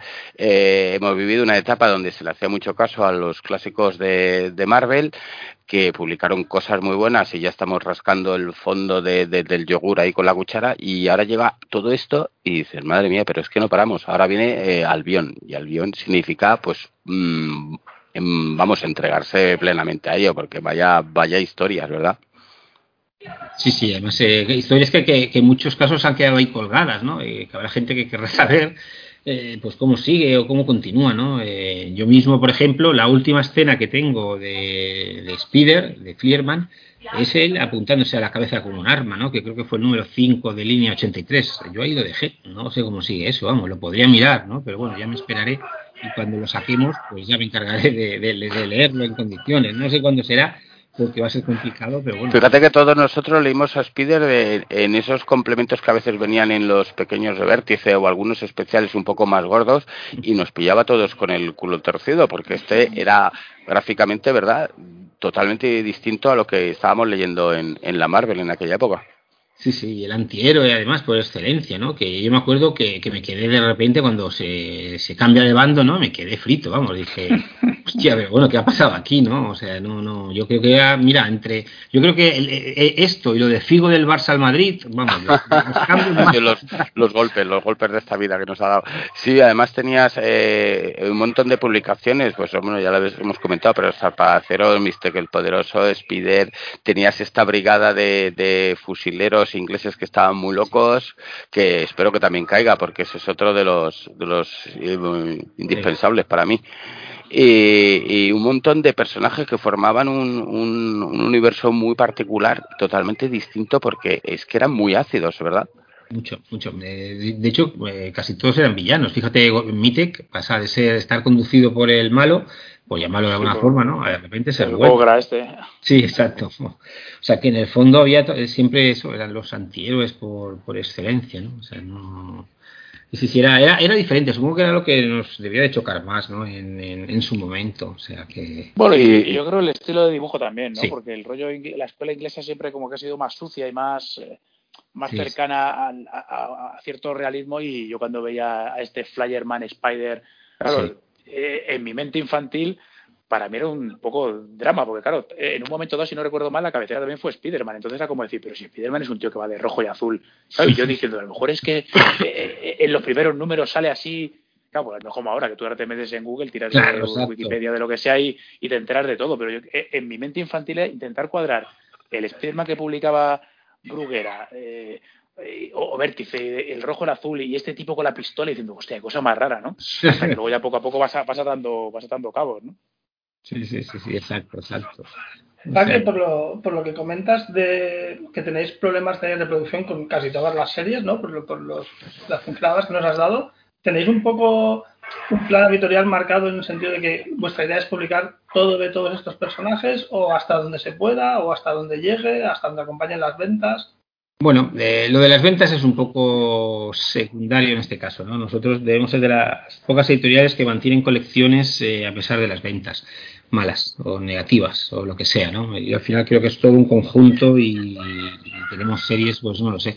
Bueno, las que tú, mira, por ejemplo, en Fuera Borda hay un par que, que las sacamos una vez al año y o cada dos años tú y por mantenerlas el que las, las, las seguiremos sacando si es que no, no hay problema ¿no? Eh, no en ese caso pues eh, pero bueno en el caso de Spider yo creo y Mitek y todo lo que saquemos ahora el Imperio de Trigan. Yo creo que va a tener unos seguidores que, la podrán mantener sin mayor problema. Aquí el problema va a ser eso, eh, que alcancemos tan rápido, bueno, que, los ingleses van un poco más lentos de lo que nosotros nos gustaría y vamos a tener que, vamos a tener que a lo mejor ponernos a escanear, retocar y, recurrir un poco pues eso, a las revistas originales. Yo mañana tengo una reunión con el compañero Jaume Baquer que me podrá asesorar un poco al respecto y ver qué materiales tiene él, ¿no? Él tiene bastantes revistas eh, Lion y a partir de ahí pues habrá que buscar a ver eh, qué sé qué podemos comprar en tiendas inglesas y, ver a ver qué y ver qué hacemos no estamos en contacto con la editorial original eh, que la está sacando ahora y, bueno pues veremos un poco a ver si nosotros escaneamos y luego nos compran ellos los materiales y, por, lo que comentas que me llama mucho la atención o sea entiendo que mucho de lo que se publica es porque conseguís una revista original y, a partir de ahí, pues hace un proceso de escaneado, de limpieza, etcétera, lo que sea, se consigue una calidad adecuada y se publica. O sea, entiendo que, que ni las propias editoriales madres tienen los originales de, o sea, fotolitos o como quieras llamarlo, de, estos cómics. Habrá casos que sí, los franceses sí, suelen ser bastante meticulosos con esto y menos mal porque hablas de TVs en color.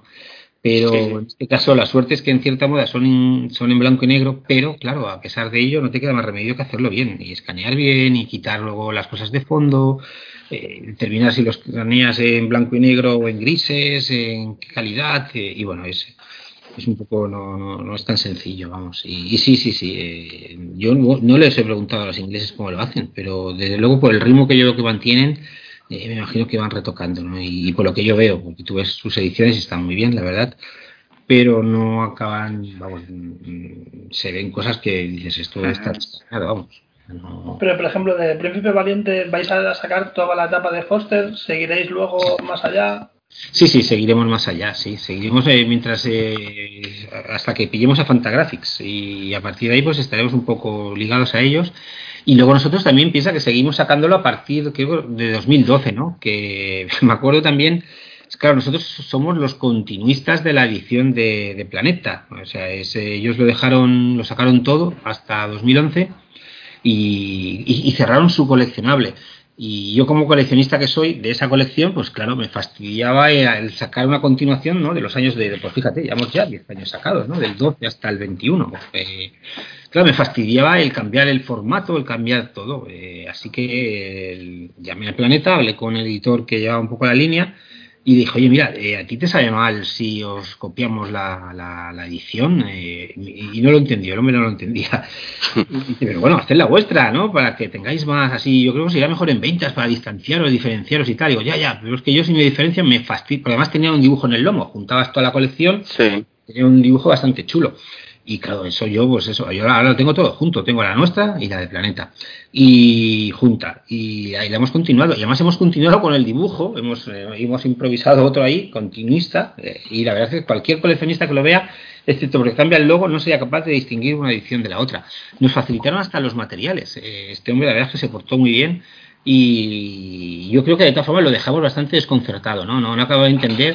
Me está llamando un editor, este don es un editor, es un friki, es un lector, es una broma, hay una cámara oculta aquí. Eh. Claro, pero yo creo que es, lo que has dicho un poco tú antes también, ¿no? Que, se nota que aparte de ser una editorial, pero sois aficionados. Entonces, el aficionado, eh, ya sea un editor como es tu caso o alguien de a pie como nosotros, agradece que si hay una cierta continuidad en una colección, no vengan a darte por culo, ¿no? Cuando de repente eso, pues tienes una, una imagen en el, en, el, en el lomo, desaparece. O incluso, por ejemplo, yo lo veo en, en muchos cómics de DC o, Marvel, que te están haciendo a lo mejor una recopilación en tomos de Vengadores o de lo que sea, y es que hasta en la propia misma editorial, a lo mejor del primer número al tercero, resulta que el número mm, te lo han subido un centímetro, te han cambiado el tipo de letra, el, el, el logotipo que salía en el... Es como decir, pero tío, ¿cómo puede ser que, que algo que tiene que ser un poco una, una edición coherente de algo me la estés destrozando. Entonces es, un desastre. Sí, tal cual, tal cual. O sea que bueno, también, también agradecerte los otros títulos que no hemos mencionado porque están fuera del universo este Syndicate, que son Terry los Piratas, la gente X9 y, Dick Tracy, que me sorprendió cuando vi que, os habéis metido a Dick Tracy, que es un personaje que quizá aquí no ha, no ha calado lo suficiente, pero que para mí Chester Gould, eh, vamos, es, un, es uno de los iconos del cómic. Sí, sí, sí. La verdad es que eh, yo era partidario de, sacarlo, porque lo hablé también con el compañero, con Jaume Baquer, y a ver cómo lo hacíamos, porque Rafa Marín ahí, eh, él también dudaba, no estaba seguro de si iba a funcionar, ¿no? Después de la edición de Norma, y, al final coincidimos en que lo mejor era pegar un salto e irnos a las mejores eh, historias, que era una tontería, pues continuar donde estaba allí, o sea, si no ha funcionado, y lo hicimos, de hecho lo hemos hecho muchas veces, eh, esto de irnos a donde al punto que funciona mejor de la colección, total, eh, eh, es tontería sacarlo para tener que cancelarlo y, nos ha pasado, mira, Johan y Pierre Louis, y creo que hicimos el 4, el 5, pues no sé si el 1, 2, 3 o el 3, 1, 2 y luego el 6 y el 7, ¿no? Eh, lo hemos vuelto a hacer con casacas azules, que hemos empezado, hemos empezado por el volumen 3 y cuando estábamos pues hacia el 8, pues hemos sacado el 1 y el 2, ¿no? Bueno, es otra colección que también está, vamos, es que tenéis media colección metida en mi casa, de luego no, eh, es que no, no, no hay derecho, no hay sitio ya para tantas cosas. Es que Casacas Azules publicado íntegramente y encima con esos extras que metéis, es que de verdad darnos un poquillo de, de, de, cuartelillo, porque madre mía, qué, qué, colección. Me he enganchado con Natasha, con los casacas azules, mm, los clásicos prácticamente casi todas, porque es que son obligatorios. Para mí son de si te gustan los cómics los tienes que tener y, en esta edición más todavía. No sé dónde meter los, los, Gordon, no sé meter el Príncipe Valiente. Mi vida es así. Como dicen mis hijos, problemas del, del primer mundo, ¿no? sí, sí, el, espacio vital, ¿eh? Totalmente. Sí, sí, sí, sí. Yo tengo amargada a la gente en la oficina por eso, porque cojo estanterías y cuando me faltan en casa, porque al final me acaban faltando, eh, claro, eh, llevamos 1500 veo solo con lo de Dolmen, pues échale cuentas. Pues eh, empiezo a abarcar ahí, digo, esta estantería queda requisada para la colección mía personal porque en casa ya no me caben, vamos. Claro. Y la verdad es que... Fíjate que estaba, estaba convencido que ser vosotros quienes publicasen la, la, línea de EC Comics, que es otro, otro vacío que tenemos aquí, una edición digna, y al final me sorprendió porque lo cogió Diablo.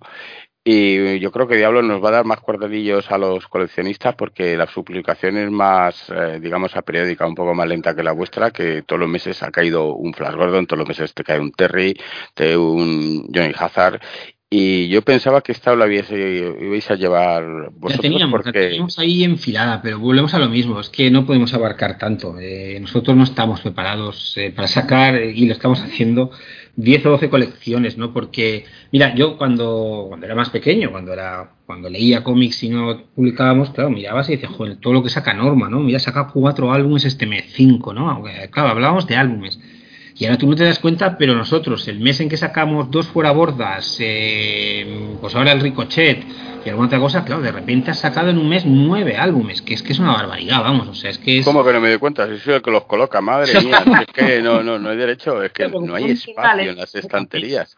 Claro, se coloca un integral, son tres álbumes de los de antes, ¿sabes? sí, sí, sí y de repente hemos sacado, pues eso, dos mil páginas sumando libros, novelas, ensayos, la revista Dolmen, que es otro dolor de cabeza ahora últimamente, con todo lo que con 100 páginas, ciento y pico, en vez de, de, las 68 que iban la más de bien y salía sola, pues, pues claro, eh, al final te tienes que limitar y, y, el gran miedo que tienes, o tenía yo, digo, mira, es que va a llegar un mes en que no vamos a tener nada que publicar. Ya, lo habremos sacado todo y qué va, qué va, la verdad. Si es que no paran de haber cosas interesantes que sacar y a veces pues tienes que renunciar, no te queda más remedio que, dejar un poco de lado eh, según qué series y, centrarte en las que tienes, ¿no? Porque vamos, al final es verdad que quien mucho abarca poco aprieta, ¿no? Y nosotros a veces pecamos de eso.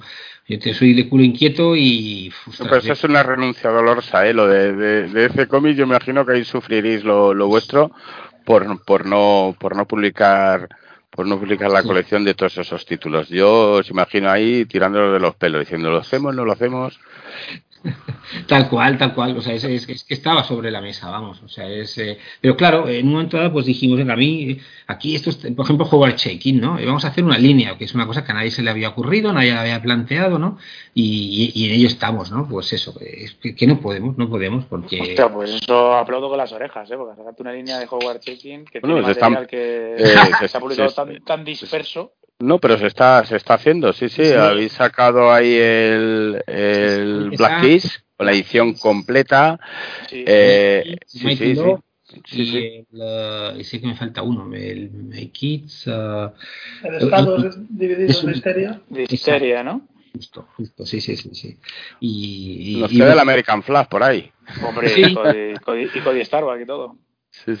Todo eso está todo, todo está ahí en, Y luego últimamente también habéis publicado el Monster de, de, Barry Smith, que a mí me pareció un pepinazo, que tuvimos ahí controversia cuando hicimos el programa, a algunos les había gustado, otros menos, a mí me parece uno de los también de los indispensables y, y me ha encantado esa, esa edición.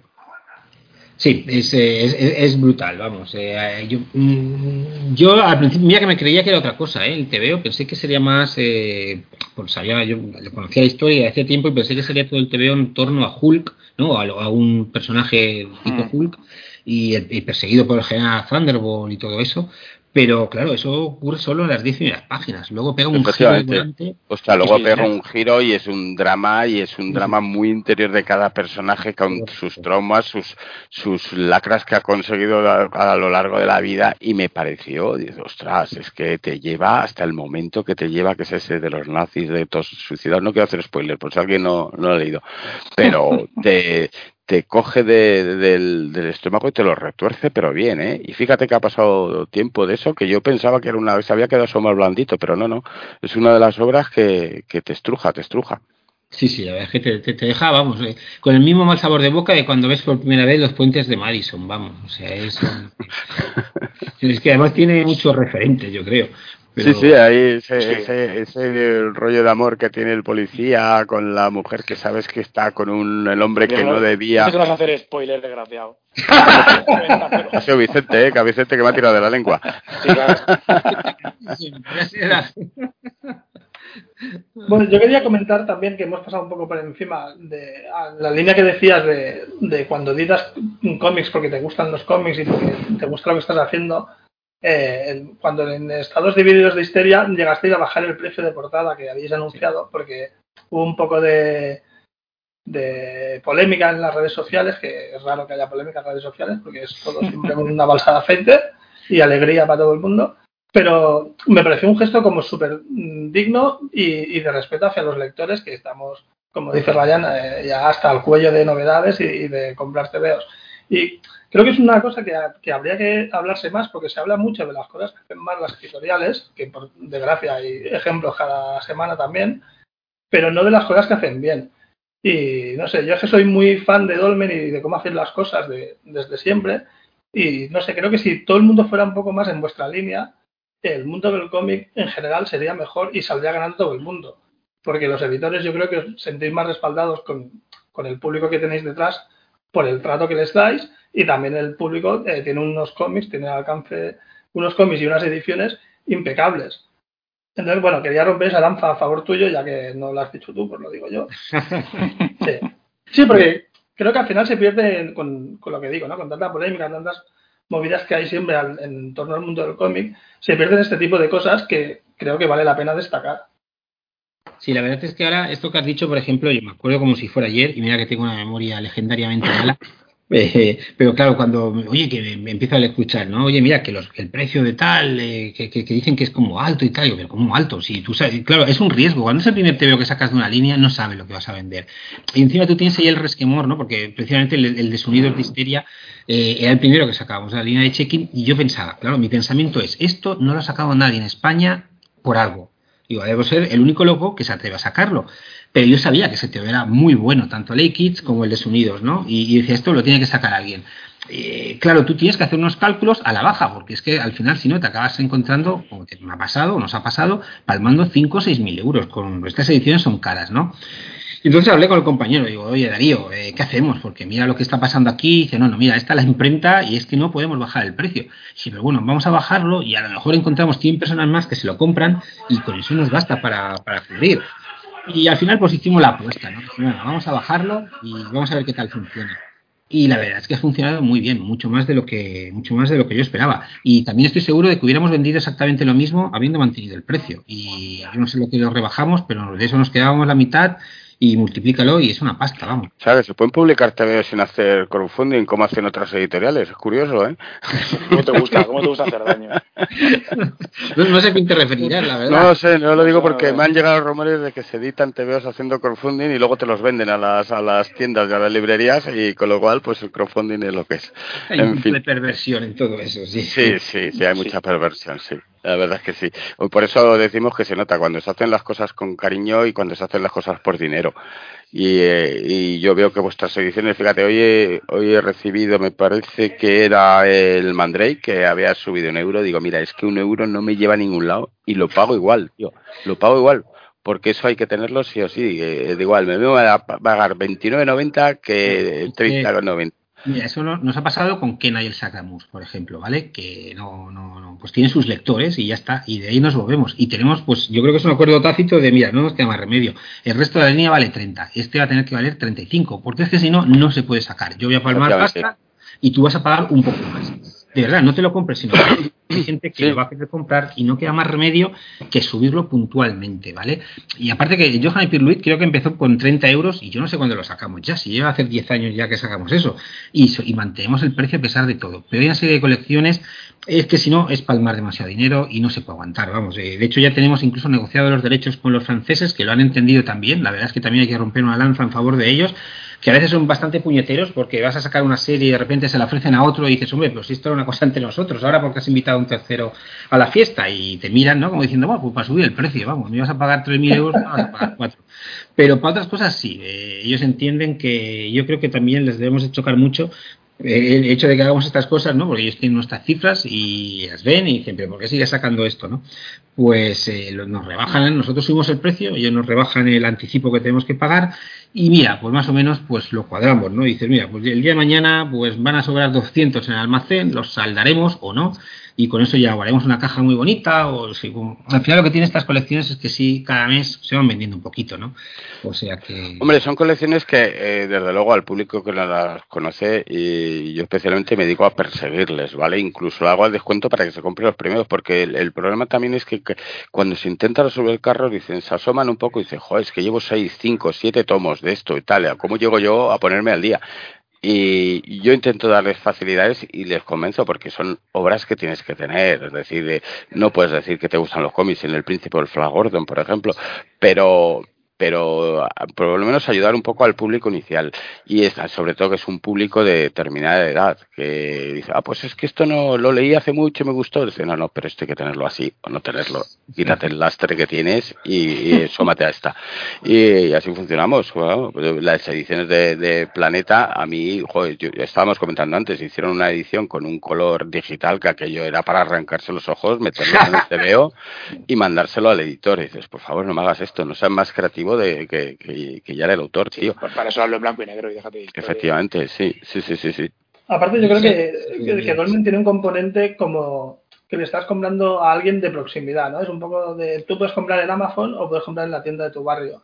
Yo creo que al final tú puedes comprar cómics de, la cantidad ingente de editoriales que hay, pero tienes que también saber un poco ese dinero, ¿no? De, pues eso, para una editorial es una cifra, es un número, y le da igual y para otras como duermen pues pues es como una ayuda para que, sigan igual de bien que hasta ahora. Entonces yo creo que lo que dice Ryan está muy bien eso de afufar a la gente de decir oye eh, para gastar 30 pavos en este cómic de Spider-Man o de Batman me da igual que lo has leído 80 veces que no te va a traer nada nuevo gástatelos en este tomo de Mandrake o, de Flash o de lo que sea yo creo que eso está muy relacionado con lo que ha comentado Vicente de que en ciertas colecciones hay un cierto acuerdo tácito entre lector y editor de decir, a ver, yo quiero completar, yo qué sé, pues la serie, por ejemplo, de Natacha o la que sea.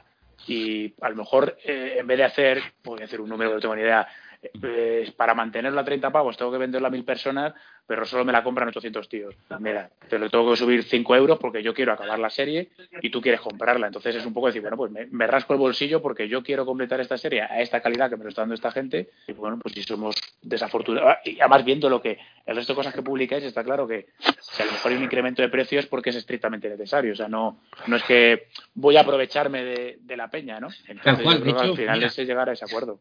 Si quisiéramos hacer eso, la que subiríamos sería el del Príncipe Valiente. Claro, exactamente. Pues, mira, voy a subir 5 porque es la que más me interesa a mí. La que mejor vende, pues oye, pues que voy a querer, pues mira, sí, pues eh, claro, pues las estadísticas y todo marcaría eso además.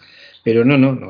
O, haréis un Príncipe Valiente edición en blanco y negro, otro en formato pocket, o claro, que también, que también se utiliza mucho con otros personajes. Y, hablando un poco del, del tema de la edición y tal, y ya eh, desde un punto de vista totalmente egoísta, por ejemplo, cuando se agotáis un producto, hay, o ¿cómo gestiones el tema de una posible segunda edición o reimpresión, lo que sea? Por ejemplo, el tema de Johan y Pierre Louis, que el primero está, está agotado de eso, ¿eso lo tenéis en perspectiva? o Sí, el primero y el quinto están agotados hace tiempo. Y si está, volverá a estar en, en breve. Yo creo que creo que ya está en imprenta y todo. Porque... Ah, genial. Ya, y te voy a decir otra exclusiva. Hemos vuelto a pecar de lo mismo, ¿vale? Porque nos habían detectado una serie de, ratas mínimas, la verdad, tonterías, y, y, podíamos, mira, tú, cuando yo le digo al compañero, dale al botón y reimprimes, ¿no? Y es un momento, porque ya tienes los archivos, lo mandas a imprenta y ya está, ¿no?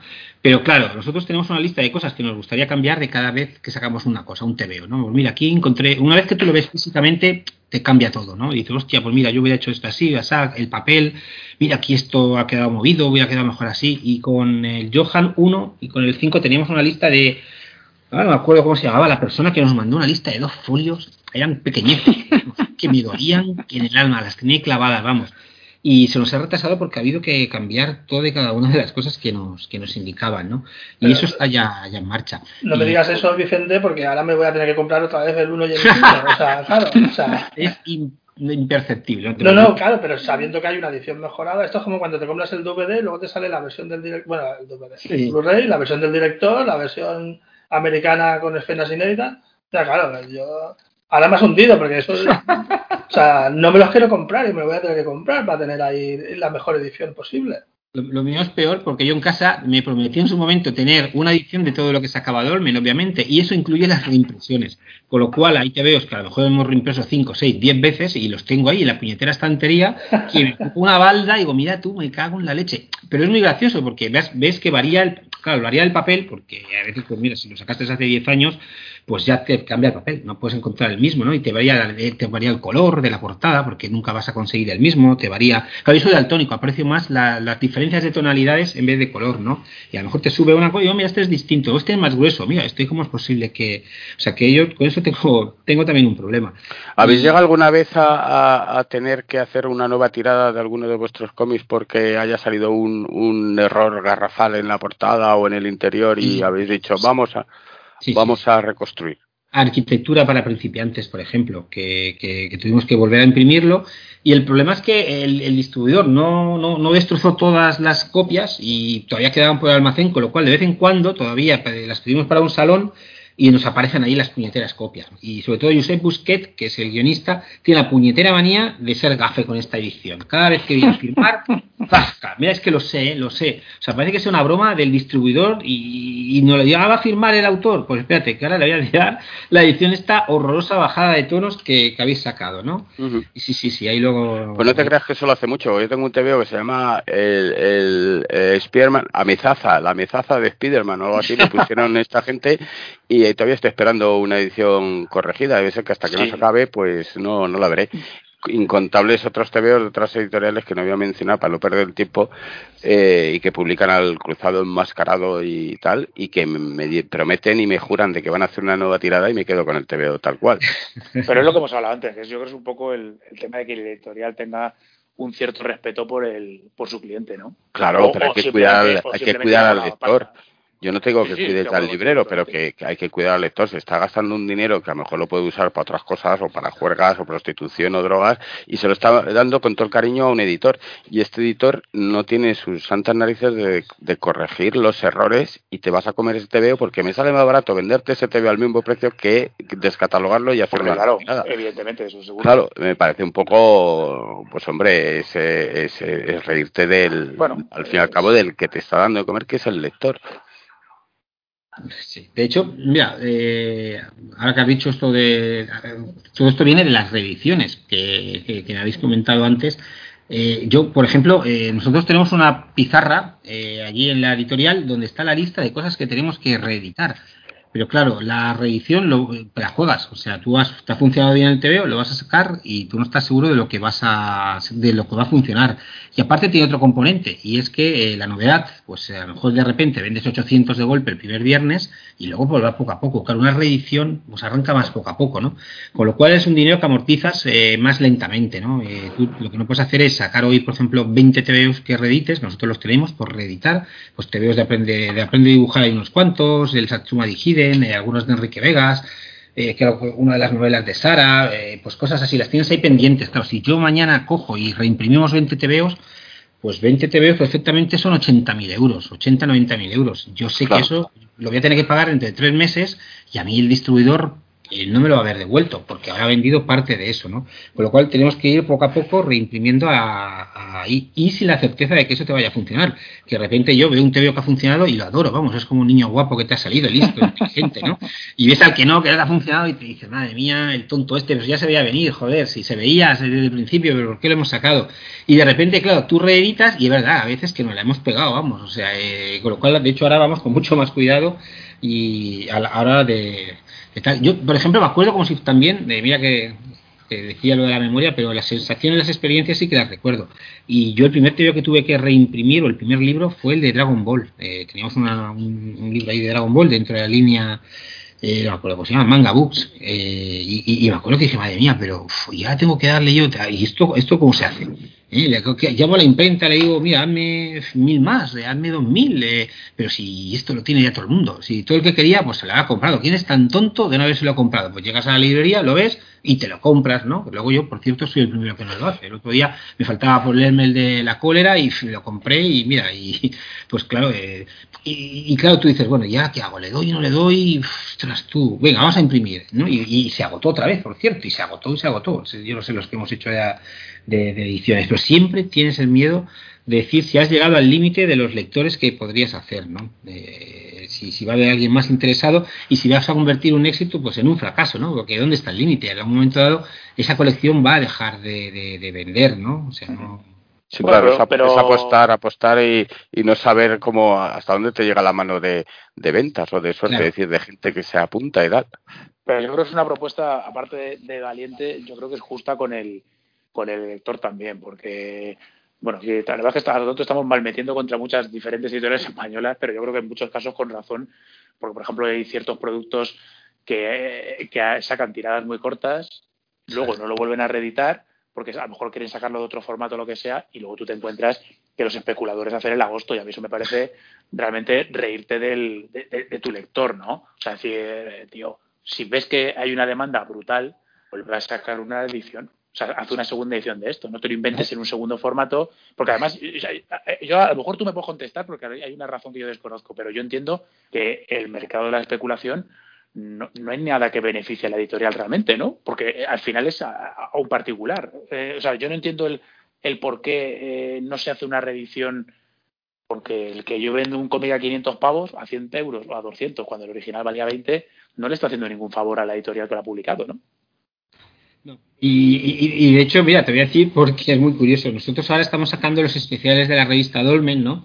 y es evidente que se van a votar porque están funcionando muy bien y hay uno que ya está votado y, el otro día el, de Forum es evidente que se nos acaba, vamos, o sea, creo que quedaban sí, seguro, vamos.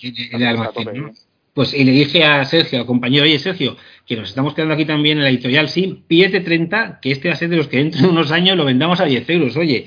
Y te lo digo ahora para que todo el mundo que le interese, por favor, no sea tan pringado dentro de 10 años de tener que comprárselo a 20 o 30 euros, ¿sabes?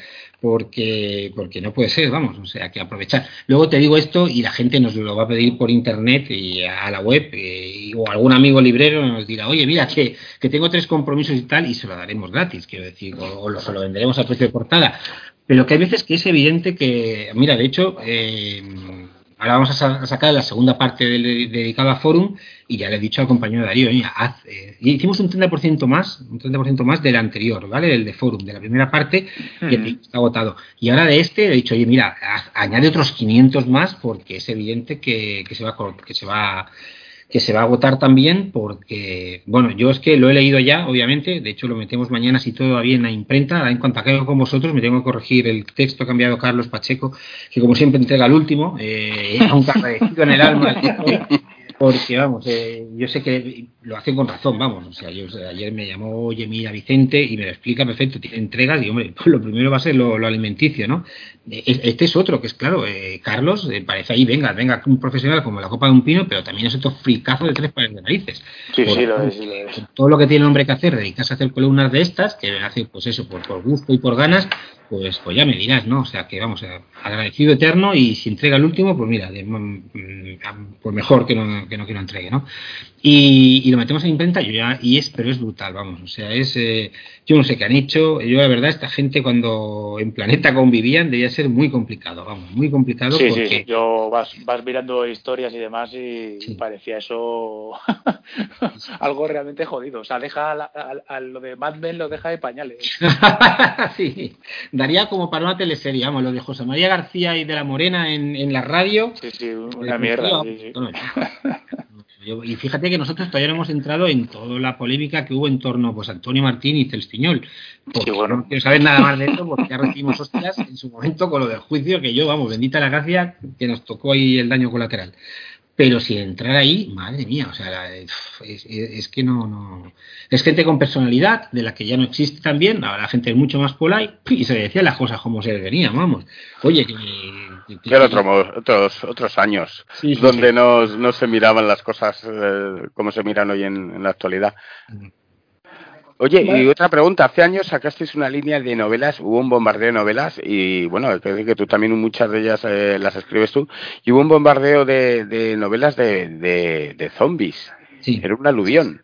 Era aquello era ¿qué ocurrió con eso? ¿Se extinguieron los zombies o se pasó la moda zombie?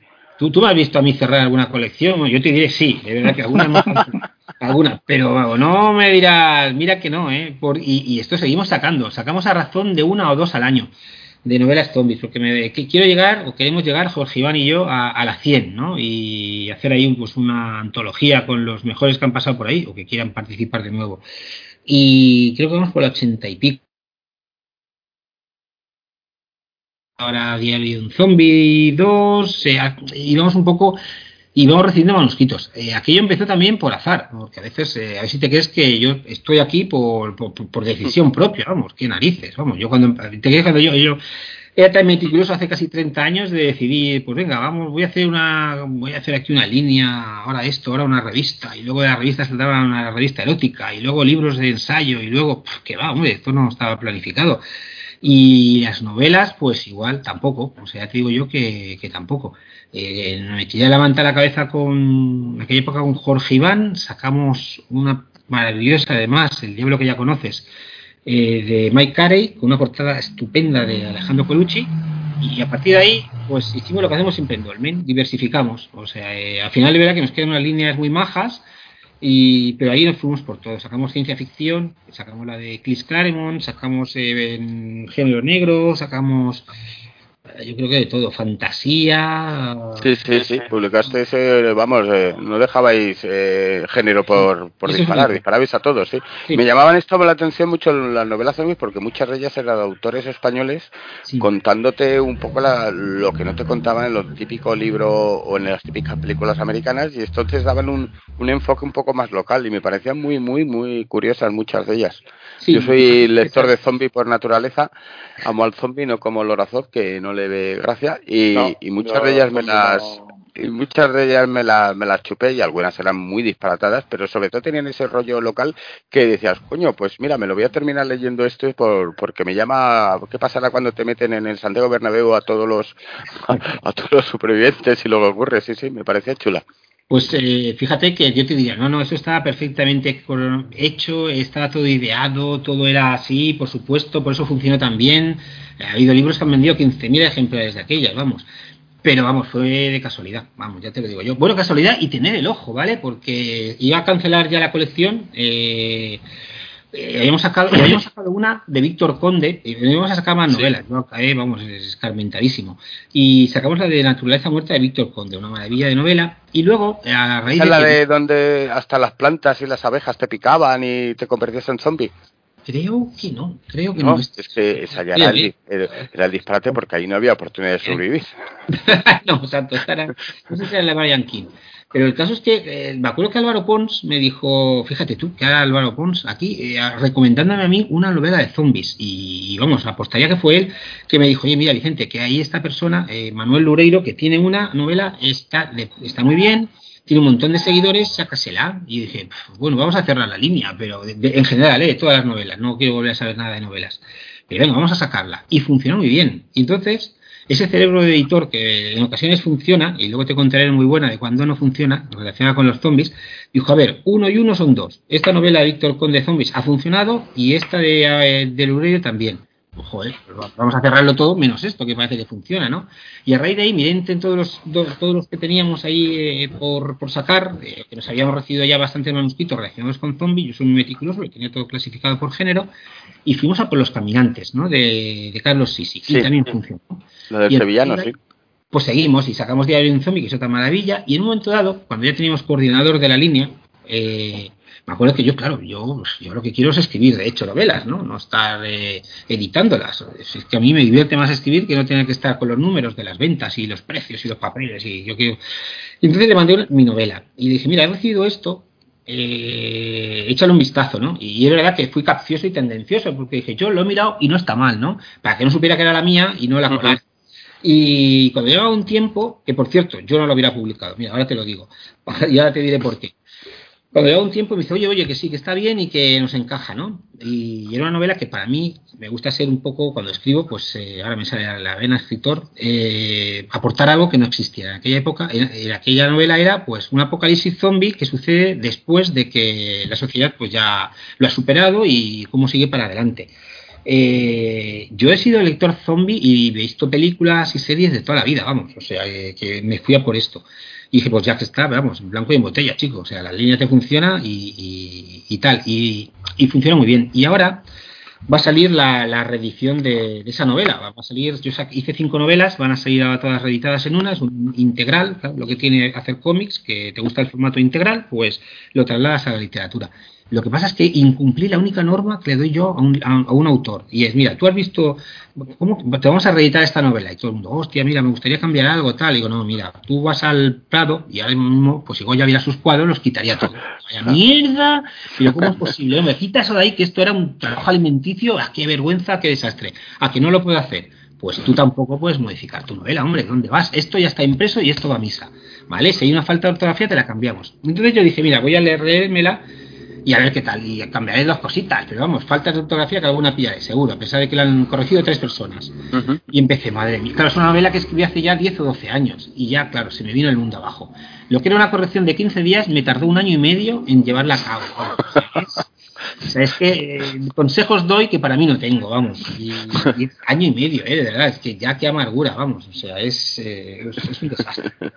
Sí, sí, pues estaba bien. En eh, la línea esa que publicabas había cosas, las de Loreiro, que si no se ha leído la gente de, Apocalipsis Z, las recomiendo.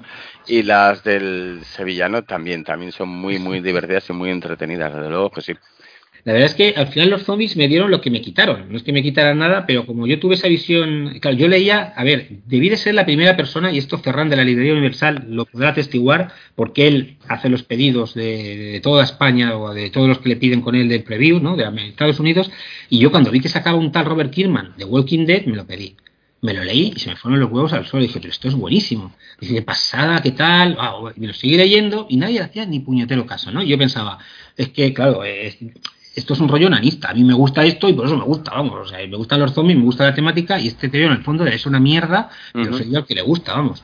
Y, luego resultó que había más gente a la que le gustaba el puñetero TV, vamos. O sea, que Y fíjate lo que se ha convertido, desde luego. Robert Kierman come gratis toda su vida y su familia. Con eso.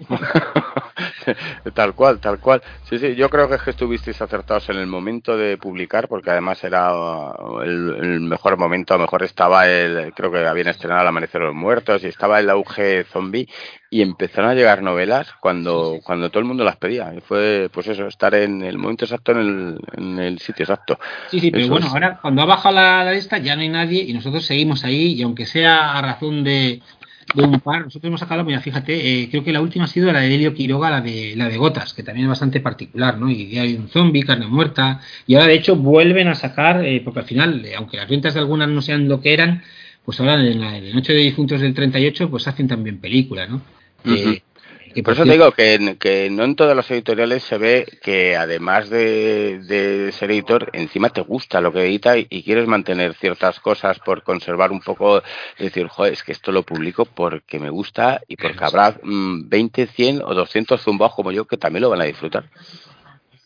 Sí, sí, porque al final es verdad que, pues mira, a veces, ahora pues eso que te iba a decir, que, nos van, hacen película de Noche de Difuntos del 38. Pues bueno, con, lo que gana el autor de esto y nosotros en nuestra parte, pues ya nos sirve para cubrir tres o cuatro o cinco novelas más, ¿no? O sea que, pues quién sabe si a lo mejor, pues ahora, este Diario de un Zombie que acabamos de sacar la segunda parte, pues van a hacer también novela, o, digo, pero una película y tal, ¿no? Lo que es muy curioso, por cierto, es que luego le cambian los títulos. a esta la llaman Malnacidos. Y me acuerdo me acuerdo, la pelotera que tuve yo con Juan de Dios Garduño, cuando en su momento nos presenta la novela, se la sacamos y la, la titulaba Y pese a todo, el mundo sigue girando. Sí. Y dije, Juan de Dios, no, no podemos. Este título es muy largo y es un truño, vamos, no puede ser. No, porque yo verdad que la primera palabra de la novela es Y pese a todo, y acaba con El mundo sigue girando. O sea, tenía un rollo así muy particular. Pero le logré convencer para que se llamara y pese a todo. Luego hicieron la película y ¿qué hicieron? Lo primero que hicieron, cambiarle el título. Dijeron, vaya mierda de título. Y le pusieron Welcome to Harmony, que luego vino otro más desfavorable y dijo, no, no, esto fuera y ahora me acuerdo ni cómo la llamaron ya. Pero, pero, pero bueno, sí, sí, es esto de los títulos, se, podríamos estar hablando toda una noche de, toda una noche de ello, vamos. Claro, hombre, lo bueno, ¿no? Lo bueno de, de, trabajar en una editorial que no sea una macroeditorial es que te puedes permitir esto. a lo mejor te vas y trabajas ese o fueras editor de Planeta, diría, miraría más, mirarías más los números y diría, vamos a terminar con los zombies o vamos a acabar con esto o, esto lo dejamos inconcluso como nos pasa con otras editoriales, que nos quedamos las ganas de, de, ver cómo finalizan algunas series o algunas colecciones, pues porque no son rentables y también hay que entenderlo. Eso, ante todo, lo primero que manda es el dinero, pero si encima le pones muertos en el armario, ¿eh? A ver. Eh, claro. Allí, ¿quién no tiene muerto en su armario? Sí, sí, sí. digo yo que, por ejemplo, mira, y es que era insostenible, era la de por fin, por fines viernes, la colección de reediciones de, que ahí tampoco le hice caso a nadie y vaya hostia que nos dimos, vamos, nos funcionaron un poco las de IVA, pero las otras no había forma. Mira que son tebeos buenos, ¿eh? Pero yo mira que me acuerdo ahora, ¿con quién fue que hablé? Con el Perich, creo. Y le dijo, oye, mira, que voy a sacar, queremos sacar lo tuyo también, ¿no? Lo de Dios y tal. Y dijo, pero ¿qué dices? Esto está loco, esto no funciona. Y mira, y, me dijo, me acuerdo, me dijo, oye, mira, el dinero, tú tienes dinero, pues te lo gastas en, en putas y toros. Y toreros, no sé qué. en ese momento, ¿qué me está diciendo este hombre?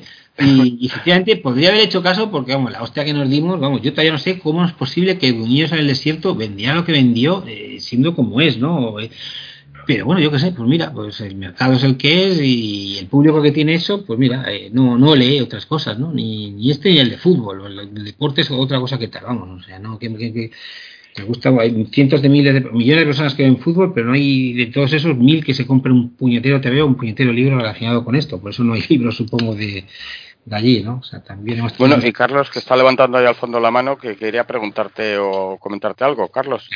Bueno, también un poco para librarte, porque no vamos, no queremos tenerte aquí toda la noche, aunque nos encanta escucharte, porque también habíamos hablado de, tu disponibilidad, pero es que lo has dicho antes y no hemos vuelto al tema, pero has dejado caer como que también entra en vuestros planes eh, publicar Vitec.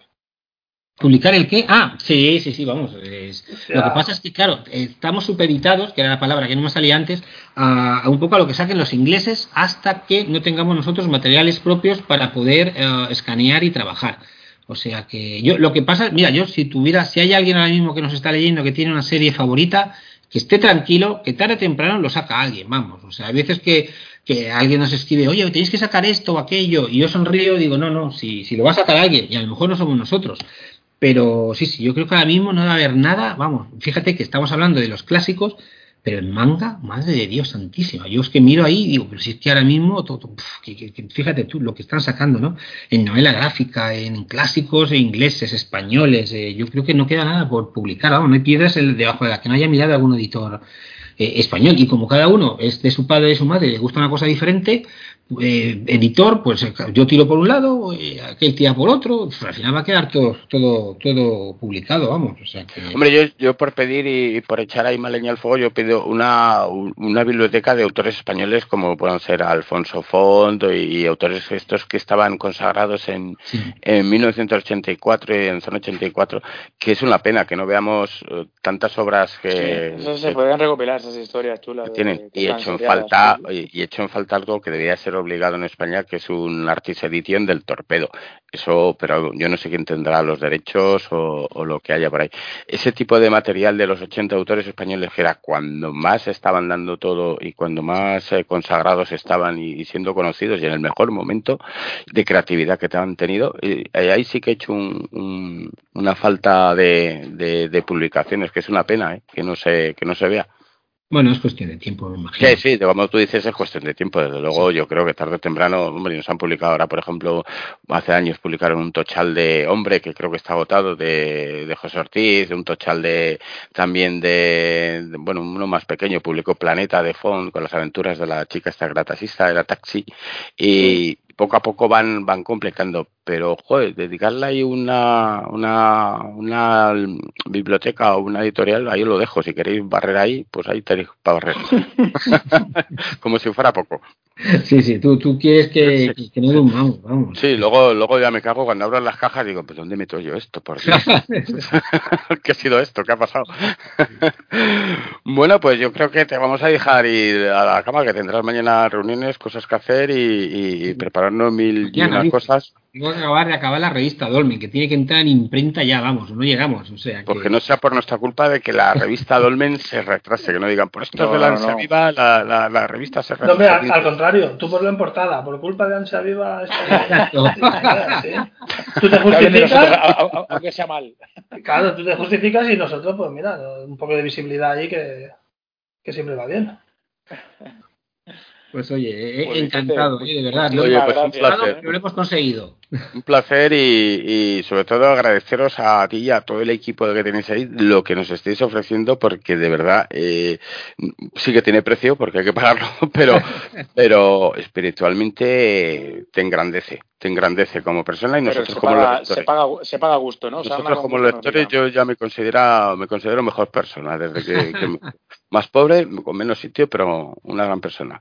Y yo creo que el resto de mis compañeros igual, ocurre lo mismo, ¿no? Sí, yo te quiero enviar un abrazo bien grande y agradecerte mucho haber estado aquí y, eso, y todo el trabajo que, hacéis desde Dolmen desde hace un montón de tiempo para hacer del mundo del cómic español un, sitio un poco mejor. vale, pues ya, ya, ya lo agradezco porque, vamos, la verdad es que en un mundo donde normalmente lo que escuchas son quejas, siempre está bien de vez en cuando que, ver que, el trabajo que haces pues eh, está, está valorado por alguien. O sea que, si tienes tiempo ya cuando tengamos algunos títulos de la línea de pues el Spider, el hablamos de ellos porque aquí somos muy fan de, de, esa línea de personajes y como veo que también te va a ti, te va la caña, pues te, seguro que te, que te gusta comentar con nosotros un poco cómo, es cómo ha terminado el parto de todos estos nuevos cómics, ¿vale? Venga, perfecto, hecho. Muy bien. Venga, pues un abrazo, Vicente. Un abrazo muy grande, cuídate. Muchas gracias. Gracias a vosotros. Adiós. Bueno, pues yo creo que hasta aquí cumplimos, ¿no? Nuestro programa dedicado a estos personajes de la King yo, creo, yo creo que ¿Quiere añadir algo, Carlos? Que añade ahora o calle para siempre? ¿O hasta el próximo programa? No, mejor hasta el próximo programa, no voy a estar aquí callado para siempre. Muy bien. Que nada, que, que tenía muchas ganas de hacer este podcast porque son unos cómics a los que les tengo un cariño especial por todo, ¿eh? por que los leí, porque ahora los publiqué Dolmen y también creo que le va a pasar a mucha gente como nosotros, ¿no? De, de, volver a reencontrarse con unos personajes que tenía medio enterrados y que, oye, ahí hay unos cómics muy buenos y a día de hoy muy disfrutables también para todos. Pues sí, pues sí. Yo creo que ha sido un, programa muy agradable esta charla que hemos tenido con, con Vicente y, bueno, y lo, lo, que habéis aportado también me ha parecido muy interesante. Pues sí. Pues nada, pues ya está. De, comentando el tema de las ediciones, yo creo que por lo menos la gente que pruebe, porque estamos hablando de ediciones que rondan los 30 pavos, pero la edición es un lujo. O sea, quiero decir que aparte de que la cantidad de material es muy interesante, porque tienes una lectura para, para varios días, porque además yo creo que son cosas que que no te merece la pena tampoco metértelo en un día porque te puede dar un chungo también. Yo creo que es algo para ir disfrutándolo poco a poco. Sí, sí, sí, son, son comidas disfrutables de, esos que no te tienen que dar el, el hartazón y que desde luego eh, es una inversión segura de cada euro que vale porque es diversión asegurada, entretenimiento y de esos cómics que coges dentro de unos años los volverás a leer y los seguirás disfrutando. Así que bueno, yo con esto me despido y os paso a que os vayáis despidiendo, amigos. Carlos. No, si ya nos, nos acabamos de despedir. Esto es despídete como Dios manda, despídete como Dios manda, Carlos, que has hecho ahí. Bueno, pues yo lo... Venga, no, las buenas noches. Buenas, bueno, buenas noches, buenos días, buenas tardes, depende de cuando nos esté escuchando, Monete. Ay, madre mía, una educación que le hemos pagado a este chico para... En fin. Bueno, pues hasta el próximo programa que lo dedicaremos, eh, como ya sabéis todos, un poco a, recomendaciones, a lecturas más variadas y, y, bueno, que nos veremos ya con toda la plantilla como es habitual. Así que hasta el próximo. Adiós.